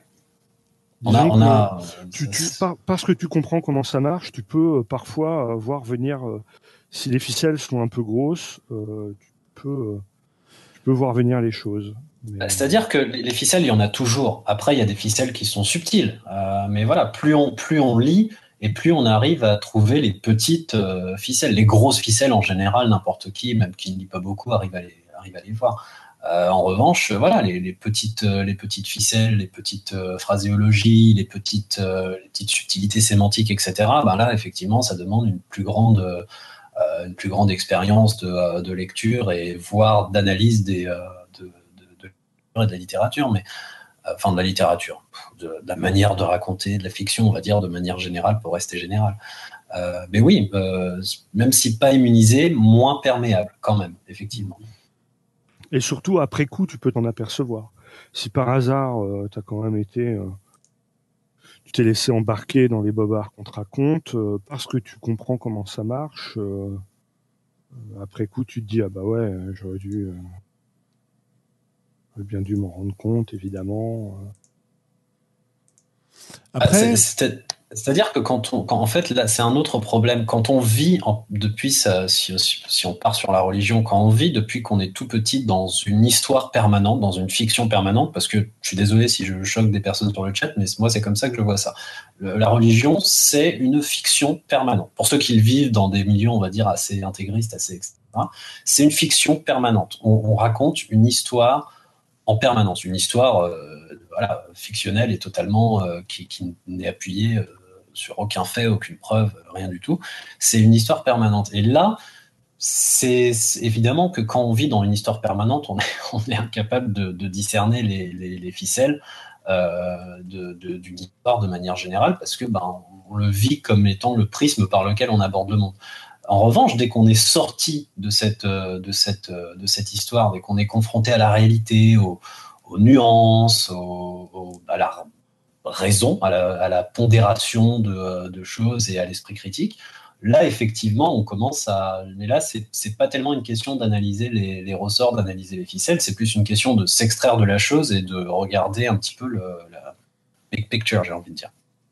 Euh, je, je, mettrai une nuance quand même à tout ça, qui est que euh, même le plus immunisé, le plus résistant, le plus rationnel d'entre nous, à des moments de vulnérabilité, des moments où ses émotions vont le submerger, des moments de faiblesse dans lesquels il peut se faire avoir. Tout le monde peut se faire avoir. Ah oui, ce que je disais au début du podcast, hein, tout le monde est capable de se, de se, voilà, de, se, laisser, de se laisser aller parfois consciemment, parfois inconsciemment. Et alors, c'est vachement rigolo euh, que tu abordes le côté de la religion parce que, suite à toutes ces réflexions, je me suis posé aussi la question suivante. Euh, le, le, jeu de rôle a été vachement combattu par la communauté chrétienne aux États-Unis. En grande Ah, partie. ah, ah, On va parler de Dragon Raid. ouais, ouais, ouais, on va en parler après. Euh, en grande partie parce que euh, il a été, parce que le jeu de rôle, bon, euh, voilà, forcément, on présentait des trucs sataniques, etc., etc. Mais finalement, on en viendrait peut-être à se demander si il n'avait pas été condamné euh, avec raison, dans le sens où si la pratique du jeu te pousse à réfléchir à toutes ces questions-là, ou en tout cas à te sensibiliser à de l'histoire de plus en plus, tu vas peut-être bien finir par te rendre compte qu'un certain nombre de paraboles et un certain nombre d'éléments du, de l'Ancien Testament en particulier feraient d'excellents scénarios. Et à partir du moment où ça fait d'excellents scénarios, tu te dis, bon, on m'a présenté ça comme étant des vérités révélées. Euh, en sens réellement, tu vois. Euh, bon, après, encore une fois, euh, pour moi, euh, pour moi, la foi, elle va au-delà, en fait, de la question de, euh, de la véracité des textes. Et je connais, en fait, très très peu de, de chrétiens qui sont, bon, aux États-Unis, il y en a pas mal, mais je connais quand même très très peu de chrétiens qui sont très littéraux, même si on en rencontre de plus en plus des, des religieux très littéraux euh, dans les jeunes qu'on côtoie au lycée. Mais ça, c'est une autre, c'est une autre, c'est une autre remarque. Et bon, après, effectivement, quand ils commencent à penser par eux-mêmes, c'est un petit peu différent. Mais tu vois, c'est pour moi, je suis pas en train d'insulter euh, la foi et le et le, christianisme en parlant de la Bible comme d'une fiction, si tu veux, parce qu'il me paraît évident que c'est un recueil de légendes. Et d'ailleurs, quand tu étudies un petit peu le sujet, euh, tu te rends compte que la construction du texte s'est basée sur énormément de, légendes agrégées, de récits, euh, d'éléments potentiellement historiques, potentiellement, hein, euh, qui auraient été euh, reformés pour que les gens s'en souviennent et les racontent, si tu veux. Et quand tu t'intéresses aussi au fonctionnement de la mémoire derrière et à la construction de faux souvenirs, bon, c'est- assez terrible, quoi. Mais euh, voilà, le, fait d'avoir la foi, c'est autre chose pour moi. Le fait de participer à une religion organisée, c'est encore autre chose. Le fait de croire que des textes qu'on nous a laissés sont des expressions euh, littérales euh, d'un passé, c'est encore autre chose. Voilà. Donc, pour revenir sur ma réflexion sur euh, la lutte des chrétiens intégristes contre le, jeu de rôle, l'interprétation qui serait de dire que toutes ces fictions, parce qu'ils ils pestent pareil sur Harry Potter, etc., hein, que toutes ces fictions qui t'exposent à de la magie ne seraient pas nécessairement combattues uniquement parce que comment dire, parce que ça, ça présente des choses interdites dans, dans leur texte, mais parce que ça pousserait les gens à être confrontés à une autre source de surnaturel et à finalement pouvoir raisonner entre deux sources de surnaturel pour potentiellement les rejeter, est intéressante. Je dis pas du tout que c'est avéré, hein. je dis que c'est- intéressant d'envisager les choses comme ça, quoi. Voilà. Mhm. Euh, les liens entre jeux de rôle et religion, du coup, sont, sont vachement intéressants. Et alors, donc, du coup, le, les églises catholiques, chrétiennes, etc., les, certains pasteurs ont mené une forme de riposte pour utiliser ces histoires dans lesquelles on passe tellement de temps pour essayer de nous pousser vers le bien et le droit chemin. N'est-ce pas, Morgane? Ouais, bah oui, oui. Mais voilà, comme je le disais au début du, du, du podcast, euh, bon, au dé- au départ, bon, je, me suis dit que j'allais- regarder ça par, par curiosité malsaine ou pour, pour rigoler un peu. J'ai beaucoup rigolé, hein, soit dit en passant. Mais, euh, mais en fait, au bout d'un moment, j'ai réfléchi, je me suis dit, mais c'est- logique. Je veux dire, c'est dans la démarche complète de euh, qui, qui est de, de, de s'approprier un petit peu tout. Alors, en France, on le voit pas beaucoup, mais aux États-Unis, c'est particulièrement flagrant. Euh, les, euh, les appropriations culturelles de, euh, de, de la religion catholique qui consiste à, à transformer tous les, tous les logos et tous les mèmes pour euh, y intégrer Jésus ou des choses comme ça. Tu- tu- tu- ouais. Même les marques, hein, les marques de, on, on parle de, tout ce qu'on veut. hein, Morgane, on parle de l'évangélisation de, de l'Irlande et de la Bretagne. Et, euh, et voilà, c'est le modus operandi hein, de, la religion. Et effectivement, bah, le jeu de rôle n'y a pas, n'y a pas, n'y a pas échappé. Et, euh, donc, les, sont, apparus les jeux de rôle, les jeux de rôle catholiques. Et alors, c'est très intéressant parce que bon, sorti des, choses un peu rigolotes qui, sont que euh, c'est- à dé- à dégouliner de, bienveillance et de, de choses comme ça, mais ce qui est intéressant à voir, en fait, c'est que de manière générale, ce que, ce que, font, les, ce que font les jeux de rôle euh, catholiques, ou en tout cas celui que j'ai un peu plus étudié, donc Dragon Red, c'est finalement intégrer le jeu de rôle. C'est en fait faire de l'inception, c'est-à-dire c'est d'intégrer cet univers fictionnel dans l'univers fictionnel de, euh, de, de, la religion catholique. C'est dire, en fait, c'est établir un autre degré de, euh, bah justement, de ce qu'on disait tout à l'heure, de, rationalisation et de, et de cohérence.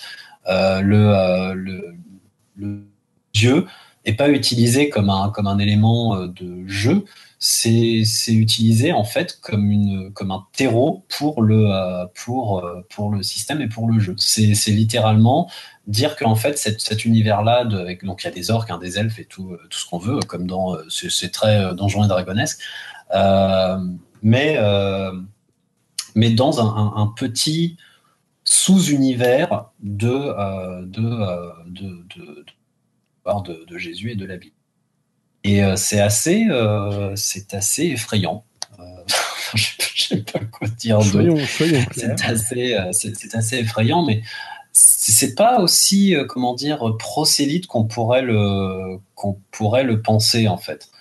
Euh, c'est beaucoup plus euh, beaucoup plus pernicieux. C'est vraiment euh, je sais pas comment euh, comment comment dire ça. C'est pernicieux, c'est-à-dire que c'est c'est en fait établir alors ça contraint énormément les joueurs dans leur manière de, dans leur manière de jouer.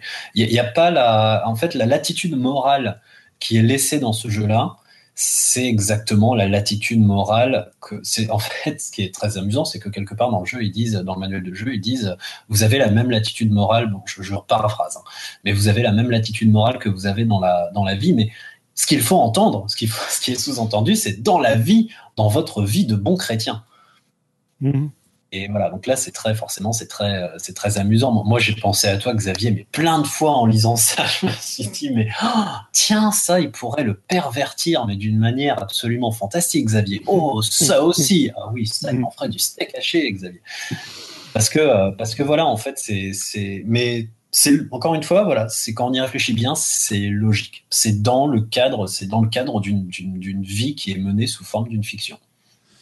Ouais, et eh ben c'est génial parce que ça m'amène au dernier point que je voulais aborder. À moins évidemment que vous, vous vouliez aborder d'autres points. C'est la question du jeu moral. Euh, ah. Du jeu moral tel que vu par euh, la Forge. C'est-à-dire d'un jeu moral qui fait intervenir les décisions morales du joueur et pas les décisions morales du personnage, qui interroge le joueur à travers des dilemmes qui sont fournis au personnage. Et du coup, c'est très intéressant dans le cadre de cette discussion parce que on va en quelque sorte boucler la boucle. quoi. On est parti dans des univers fictionnels euh, et des. Comment dire euh, qui, obéissent à des lois créées, imaginées, euh, qui n'ont pas forcément de fondement dans notre réalité habituelle on a vu, on a discuté, on a dit que effectivement c'était super cool de jouer avec, qu'on pouvait construire des, arguments autour, des réflexions autour, des enquêtes autour, etc. Et puis on en revient à l'inverse, c'est-à-dire à des jeux qui vont finalement utiliser le personnage comme un alibi, à travers lequel on va questionner les croyances et les principes moraux du joueur. Et ça devient vachement intéressant. Ben oui. Qu'est-ce que en, ce moment, moi, c'est ça qui m'intéresse. Hein. Je pense que c'est vraiment le, jeu moral qui me passionne le plus en ce moment. Hein. Je suis tout à fait d'accord. Et, vraiment en tant qu'expérience de pensée, quoi. Et alors, pourquoi du, jeu de rôle? Ben parce que euh, ça rend, ça rend. Euh, alors, j'avais, encore une fois, hein, je m'excuse auprès des auditeurs, euh, j'ai pas les sources mais euh, j'avais lu un article où ils parlaient des énoncés de maths et où ils expliquaient que en fait, quand tu poses un problème à quelqu'un, à un être humain, si tu le contextualises pas, c'est beaucoup plus dur pour lui de le résoudre que euh, que si tu euh, que si tu le mets en contexte. C'est-à-dire c'est-à-dire que des gens qui, qui arrivent à travailler dans une abstraction pure comme des mathématiciens à coup de de x, de a, de machin et de symboles, euh, c'est vraiment pas tout le monde. Par contre, si tu expliques que c'est Pierre qui va voir machin et qui a tant de billes et que, eh bien, ça rend les choses beaucoup plus simples et en tout cas beaucoup plus faciles à appréhender par l'être humain. Et donc, le fait de passer par euh, euh, l'expérience que propose le jeu de rôle, eh ben, ça te, ça, te simplifie la vie pour, euh, recontextualiser le truc et, pouvoir réfléchir dessus, tu vois. Ouais, euh, je vous conseille d'aller euh, écouter à l'occasion les cours d'autodéfense intellectuelle et zététique de Richard Monvoisin à l'université de Grenoble qui sont en ligne sur YouTube. Et en particulier pour ce qui nous intéresse comme sujet actuellement, qui est euh, la question morale. Il a trois cours, je crois, enfin un cours qui est divisé en trois vidéos sur la philosophie morale justement. Et c'est hyper intéressant parce que les dilemmes moraux qui sont proposés, enfin qui propose dans son truc, c'est complètement irrésoluble du point de vue d'un joueur de jeu de rôle quoi. Si on se pose les mêmes questions en jeu de rôle, c'est c'est terrible quoi parce que euh, enfin c'est c'est à la limite euh, prendre une décision euh, soit on va tout envoyer valser parce que c'est pas réel soit bah, on va rester bloqué parce que c'est bon c'est des problèmes classiques hein. c'est tous les problèmes par exemple des euh, trolley, là, des, euh, des, tramways, avec des gens attachés sur les rails, ou euh, la fameuse Moral Machine qui a été développée par Google, je crois, non, par le MIT pour les, pour les voitures autonomes, à savoir, est-ce que tu préfères écraser cette jeune femme plein de, et visiblement qui a une très bonne situation, ou ces deux clodos, parce que de toute façon, tu n'as pas le choix, tu es obligé d'écraser l'un des deux? Bon, il y a, euh, euh, Monsieur Phi, donc un, un YouTuber qui fait une, émission sur les dilemmes moraux, qui est très intéressante aussi.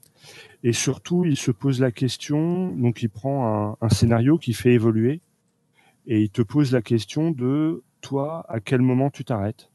Ouais. Tu vois? Et, on voit que bah, c'est différent selon les personnes et que euh, le contexte euh, est, relativement important pour prendre une décision quand même. Ouais. je, Vraiment, je la, je la conseille. Hein. Ah bah, écoute, euh, De toute façon, il y a plein, plein, plein de chaînes à conseiller euh, si ce sont des questions qui vous intéressent. Mais... Voilà, voilà. Sur le, dilemme moral. Voilà. À, partir de quel moment tu, tu cesses de, de, mettre en avant le bien commun et tu t'intéresses à l'individu notamment. C'est ça qui Et, et c'est assez rigolo parce que euh, moi j'ai un rejet assez fort face à des jeux qui me proposent de me jouer moi-même. Tu vois Qu'ils proposent des dilemmes moraux derrière ou pas hein, d'ailleurs. Ouais. C'est un truc qui me rejette quoi. J'ai pas envie de jouer ça. Bon. Euh, pourtant, je m'aime plutôt bien, quoi. Je veux dire, c'est pas la, c'est pas la question. Euh... moi j'ai bugué ou je suis toujours là T'es toujours là. toujours là. Ah bon, d'accord, j'ai bugué alors. D'accord. Tu, tu, voulais dire quelque chose? Non, non, non, c'est juste que vous avez coupé un long moment et que j'étais un peu. Ah, bah il y a peut-être eu un problème de transmission. Euh, de toute façon, ma connexion n'est pas très bonne ce soir, celle de Xavier non plus, donc euh, c'est tout à fait possible. Euh, même si ça s'est amélioré là. donc je disais, ouais, ouais, moi les jeux qui me proposent de me jouer moi-même ne m'intéressent pas parce que j'ai l'impression que j'ai besoin du prisme du personnage pour pouvoir aller explorer de manière sécurisée toutes ces notions-là, toutes ces notions de, de, de, conspiration, toutes ces notions de croyances générales, et de m'inventer le temps de la partie des croyances pour voir ce que ça fait si tu veux. Si je me remets moi-même dans l'équation, parce que je joue moi-même, ça voudrait dire que je joue avec mes propres croyances. Et ça me renvoie à la façon dont j'ai tendance à jouer aux jeux moraux, c'est-à-dire à y jouer à travers le personnage et en prenant des décisions qui sont celles du personnage. Donc, mmh. euh, c'est très rigolo parce que ça fait vraiment la boucle avec tout ce qu'on disait ce soir. Alors que toi, Xavier, euh, jouer au jeu moral et interroger tes propres euh, point de vue à travers le jeu de rôle, ça te pose pas de problème en fait. Ah non, non, non, non, non. Ah, alors, c'est pas que mes, c'est pas forcément mes points de vue. C'est-à-dire que moi, ce qui m'intéresse, c'est l'expérience de pensée. C'est-à-dire que euh, quand je joue à des jeux moraux, je peux, euh, je peux carrément sortir de ce que moi, Xavier, je pense, parce que ça m'intéresse d'explorer un, un, un, point de vue vraiment différent, tu vois.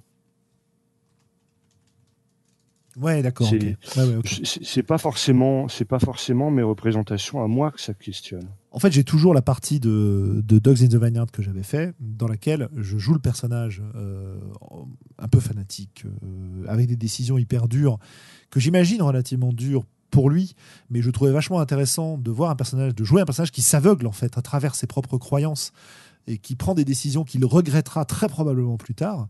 Et à la fin de la partie, en rigolant, le meneur de jeu me traite de salaud parce que pour lui, on était parti dans l'idée qu'on jouait à un jeu moral et que finalement les décisions que je prenais bah, vu comme était fait le jeu, c'était forcément mes décisions à moi, tu vois. Ouais. Et c'était pas les décisions du personnage. Et donc j'ai trouvé ça super, euh, super intéressant, quoi. Voilà, voilà.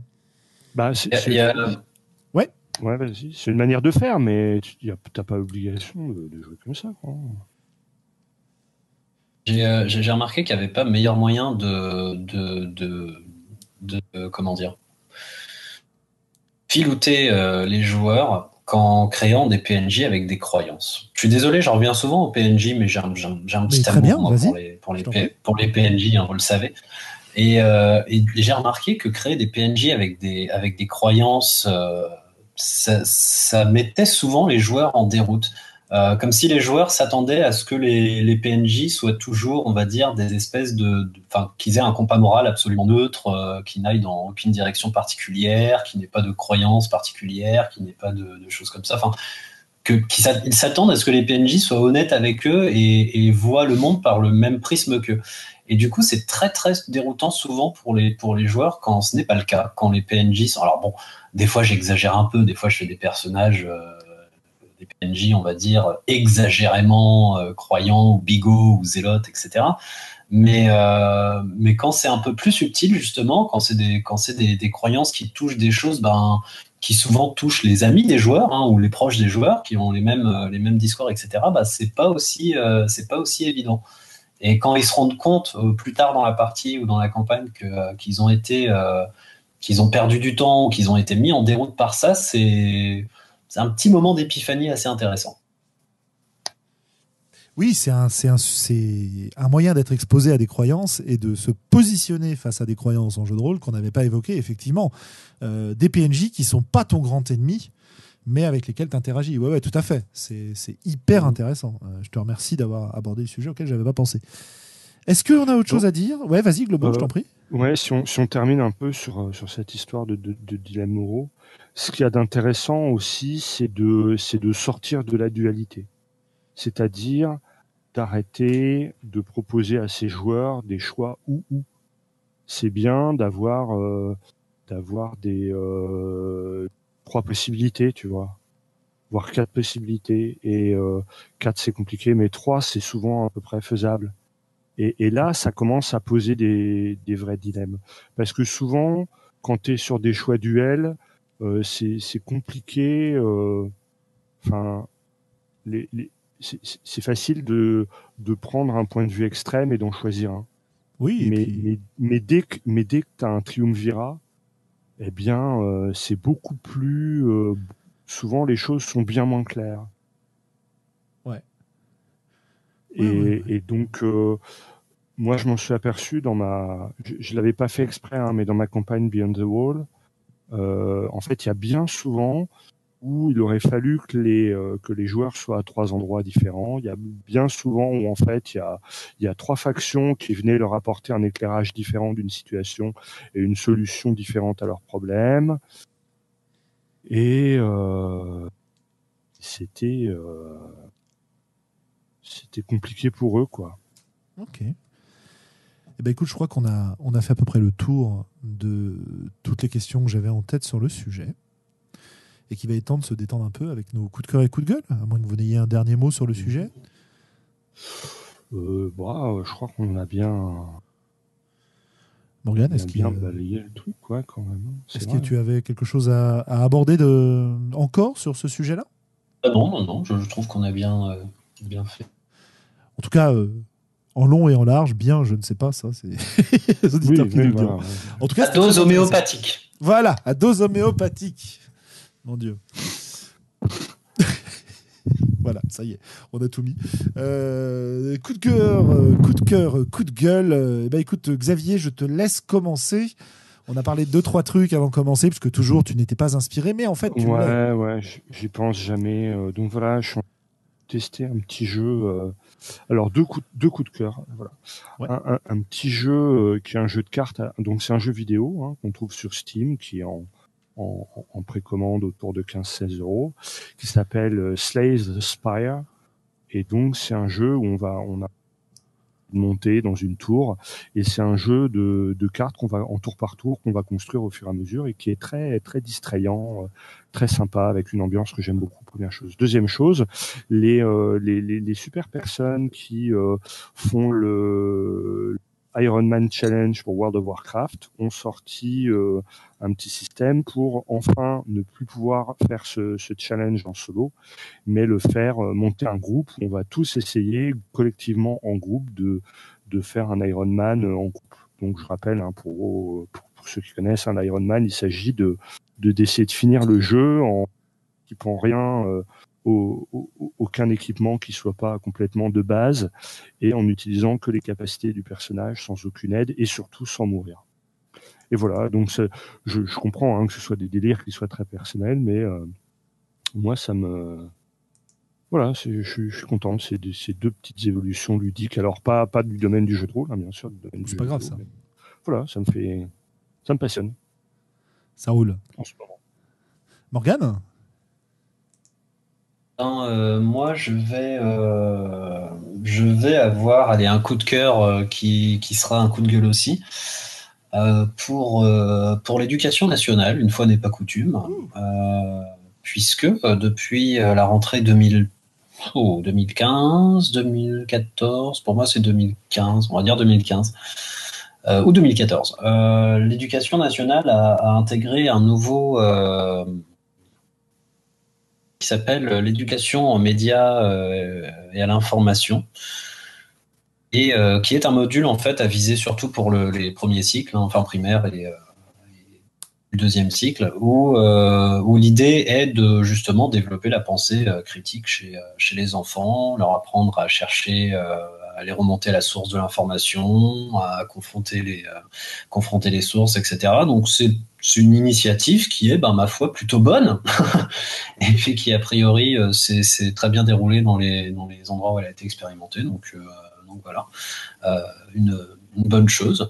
Et puis bah, le coup de gueule, ce sera pour la manière dont c'est appliqué, c'est-à-dire qu'en fait, c'est comme d'habitude à l'éducation nationale, c'est laissé un petit peu à l'appréciation de, tout le monde et avec les moyens du bord et avec les, euh, voilà. Donc il y a des, endroits où ça s'est très bien passé parce qu'il y avait les, euh, les moyens ou la motivation pour, et puis il y a d'autres endroits où c'est carrément passé à la trappe parce que, euh, parce que l'éducation nationale dit on fait comme ça, mais ne donne pas les moyens de faire comme ça. Donc voilà, coup de cœur, coup de gueule. Ça marche. Je suis assez d'accord avec toi. Euh, et c'est assez terrible que ça ne soit, enfin que ça soit réservé euh, à, un public si jeune, euh, parce que, alors c'est bien que ce soit que ça leur soit accessible, attention, hein, mais que c'est dommage qu'on ne forme pas les plus vieux avec, parce que moi je suis assez effaré en première année après le bac et même en deuxième année d'ailleurs et en troisième année, mais bon, disons en première année, de, de voir la façon dont euh, les jeunes gobent à peu près n'importe quoi. Alors je parle pas des choses que moi je peux leur faire gober parce que euh, en tant que prof on a une position dominante et là on peut leur faire gober n'importe quoi. Ça y a pas de souci parce qu'ils ont confiance, hein, pas parce qu'on est euh, particulièrement bon pour ça. Non non, je parle de, bah, par exemple nous on monte des projets avec eux. Euh, des projets autour de la chimie, autour de la formulation, des choses comme ça. Donc, euh, ils vont se mettre, euh, allez, pour donner un, exemple que j'ai eu récemment, ils vont, je sais pas, faire des crèmes ou des, alors un projet de l'an dernier, des comprimés à partir d'une molécule qui s'appelle la pipérine, qui est issue du poivre, quoi. Voilà, un truc à la con. L'objectif du projet euh, pour nous, c'est de les faire travailler sur la fabrication d'un produit dans lesquels ils vont mettre en place des techniques d'extraction euh, de cette molécule à partir du poivre. Ensuite, ils vont, la, ils vont fabriquer la formule d'un comprimé, ils vont fabriquer le comprimé, etc. Donc euh, tout ça est, très intéressant et euh, on le présente comme un, comme un complément alimentaire, tu vois, parce qu'on a trouvé des, des, euh, des vendeurs de ce genre de choses. Et dans les premières réunions qu'on fait avec eux pour qu'ils nous présentent un peu leurs résultats, euh, ces, chers, euh, chez ces chers jeunes gens euh, nous présente les bienfaits de la pipérine qui serait une molécule miraculeuse capable de soigner le cancer, les douleurs aux pieds dues aux petits Lego sur lesquels tu as marché, la fin dans le monde, etc. Quoi. Voilà. En gros, il se laisse complètement embobiner par les informations commerciales des gens qui vendent ces produits-là en faisant croire à des vertus extrêmement importantes parce qu'il y a une étude en 1800, non, allez, en 19 1953, qui a montré que quand on donnait de la pipérine à des rats en, grande quantité, euh, ils avaient les dents un peu moins jaunes. Je dis des conneries, hein, mais vous voyez l'idée, quoi. Euh, et donc, c'est hyper compliqué de leur expliquer que ce serait bien, ok, c'est leur projet, c'est leur présentation, ce serait bien que peut-être ils aient un minimum de recul par rapport à ce qu'ils sont en train de nous raconter parce que on a eu vraiment des trucs euh, à tomber par terre en permanence quoi. Ils voient un truc sur internet et alors si c'est trop gros, ils vont pas y croire, ils sont, sont pas crétins quoi. Mais si c'est pas trop gros, que ça va dans la direction dans laquelle ils pensent, c'est-à-dire que oh bah c'est un produit euh, naturel, bio, fait pour le fait pour le bien, euh, etc. Donc oui, bah si on en fait et qu'on en vend, c'est probablement parce que c'est vrai leur, leur truc, c'est eux qui le disent sur mm. leur site quoi. Voilà voilà. Donc c'est pour ça que je déplore un peu le fait que euh, ce soit moins fait à plus haut niveau. Alors il y a des initiatives qui existent. Hein, euh, euh, alors, alors, alors, euh, alors, crédit, bon, il faut dire aussi qu'on trouve sur Internet quelquefois des choses qui sont hors contexte, qui sont montées. voilà, pas dit que c'était facile. sans, sans, on, a beau dire les complotistes, bon, ils sont malins, mais il y a des volontés. C'est pas pour autant qu'il n'existe pas de volonté isolée de manipuler. Il y en a, il y en a ah ben, énormément on parle de produits commerciaux, donc la volonté de manipuler et de tromper, elle est là. Il n'y a aucun problème. Hein. Euh, ils sont là pour vendre leurs petits comprimés, les gens. Euh, et, je, ne leur jette pas la pierre à ces étudiants. Je ne dis pas qu'ils sont bêtes, je ne dis pas qu'ils sont crétins. Je dis qu'ils n'ont pas été formés à ça. Et que je trouve ça dommage, quoi. De pas avoir un minimum de recul et de voir que malheureusement, bon, c'est en train de changer. Il y, a des, initiatives, mais comme tu dis, euh, Bon, bah voilà quoi. Euh, l'éducation nationale ne met pas forcément les moyens pour que ça se réalise. Mais heureusement, il y a plein de choses à disposition. Et puis, il faut voir, encore une fois, qu'on est dans une société où on va, on va avant tout euh, privilégier la conviction à la preuve. Hein. Ah, bah oui, ça, oui. Je veux dire, à partir du moment où tu es convaincu et convaincant, euh, ça vaut un bon raisonnement logique. Hein. oui, tout à fait avec euh, des, des, des, des, jeunes qui pensent souvent que un témoignage est une preuve à part entière et bien plus comment dire euh, convaincante, convaincante qu'une étude scientifique par exemple. Alors je peux pas généraliser, j'ai pas de chiffres, j'ai pas de machin quoi, mais c'est des choses que j'ai entendues. Donc euh, bah justement, hein, c'est un témoignage, c'est pas une c'est pas une étude, donc c'est pas une preuve mais ça fait toujours un choc quand on entend ce genre de choses. Alors évidemment, on peut essayer de rectifier derrière et tout. Voilà, voilà. Donc ça, bah, du coup, c'est mon coup de gueule. Hein. et, euh, et, et, mon coup de cœur, bah écoutez, euh, on va essayer d'aller dans le, dans le jeu de rôle. J'ai euh, backé un Kickstarter, ce que j'avais pas fait depuis très longtemps, pour un jeu qui m'intéresse pas mal, qui s'appelle Good Society, Jane Austen RPG que j'ai découvert euh, grâce à un post sur Facebook de Sarah Morgan, donc une auteure de jeux de rôle qui, anglaise qui habite en France. C'est un jeu australien qui présente des éléments hyper sympas, hyper intéressants. Et euh, parmi les choses qui m'ont plu, c'est que dans le quick start du jeu, par exemple, euh, on nous propose le matériel pour jouer et que le matériel pour jouer, il distingue deux listes. Une liste si vous voulez jouer en direct et une liste si vous voulez jouer en ligne. j'ai dit quoi? J'ai dit Sarah Morgan, n'importe quoi moi. Sarah Newton, oui, tout à fait. Euh, je suis désolé. Merci beaucoup à Noir. Euh, n'importe quoi. C'est notre, notre Morgane qui m'a complètement mélangé les pinceaux.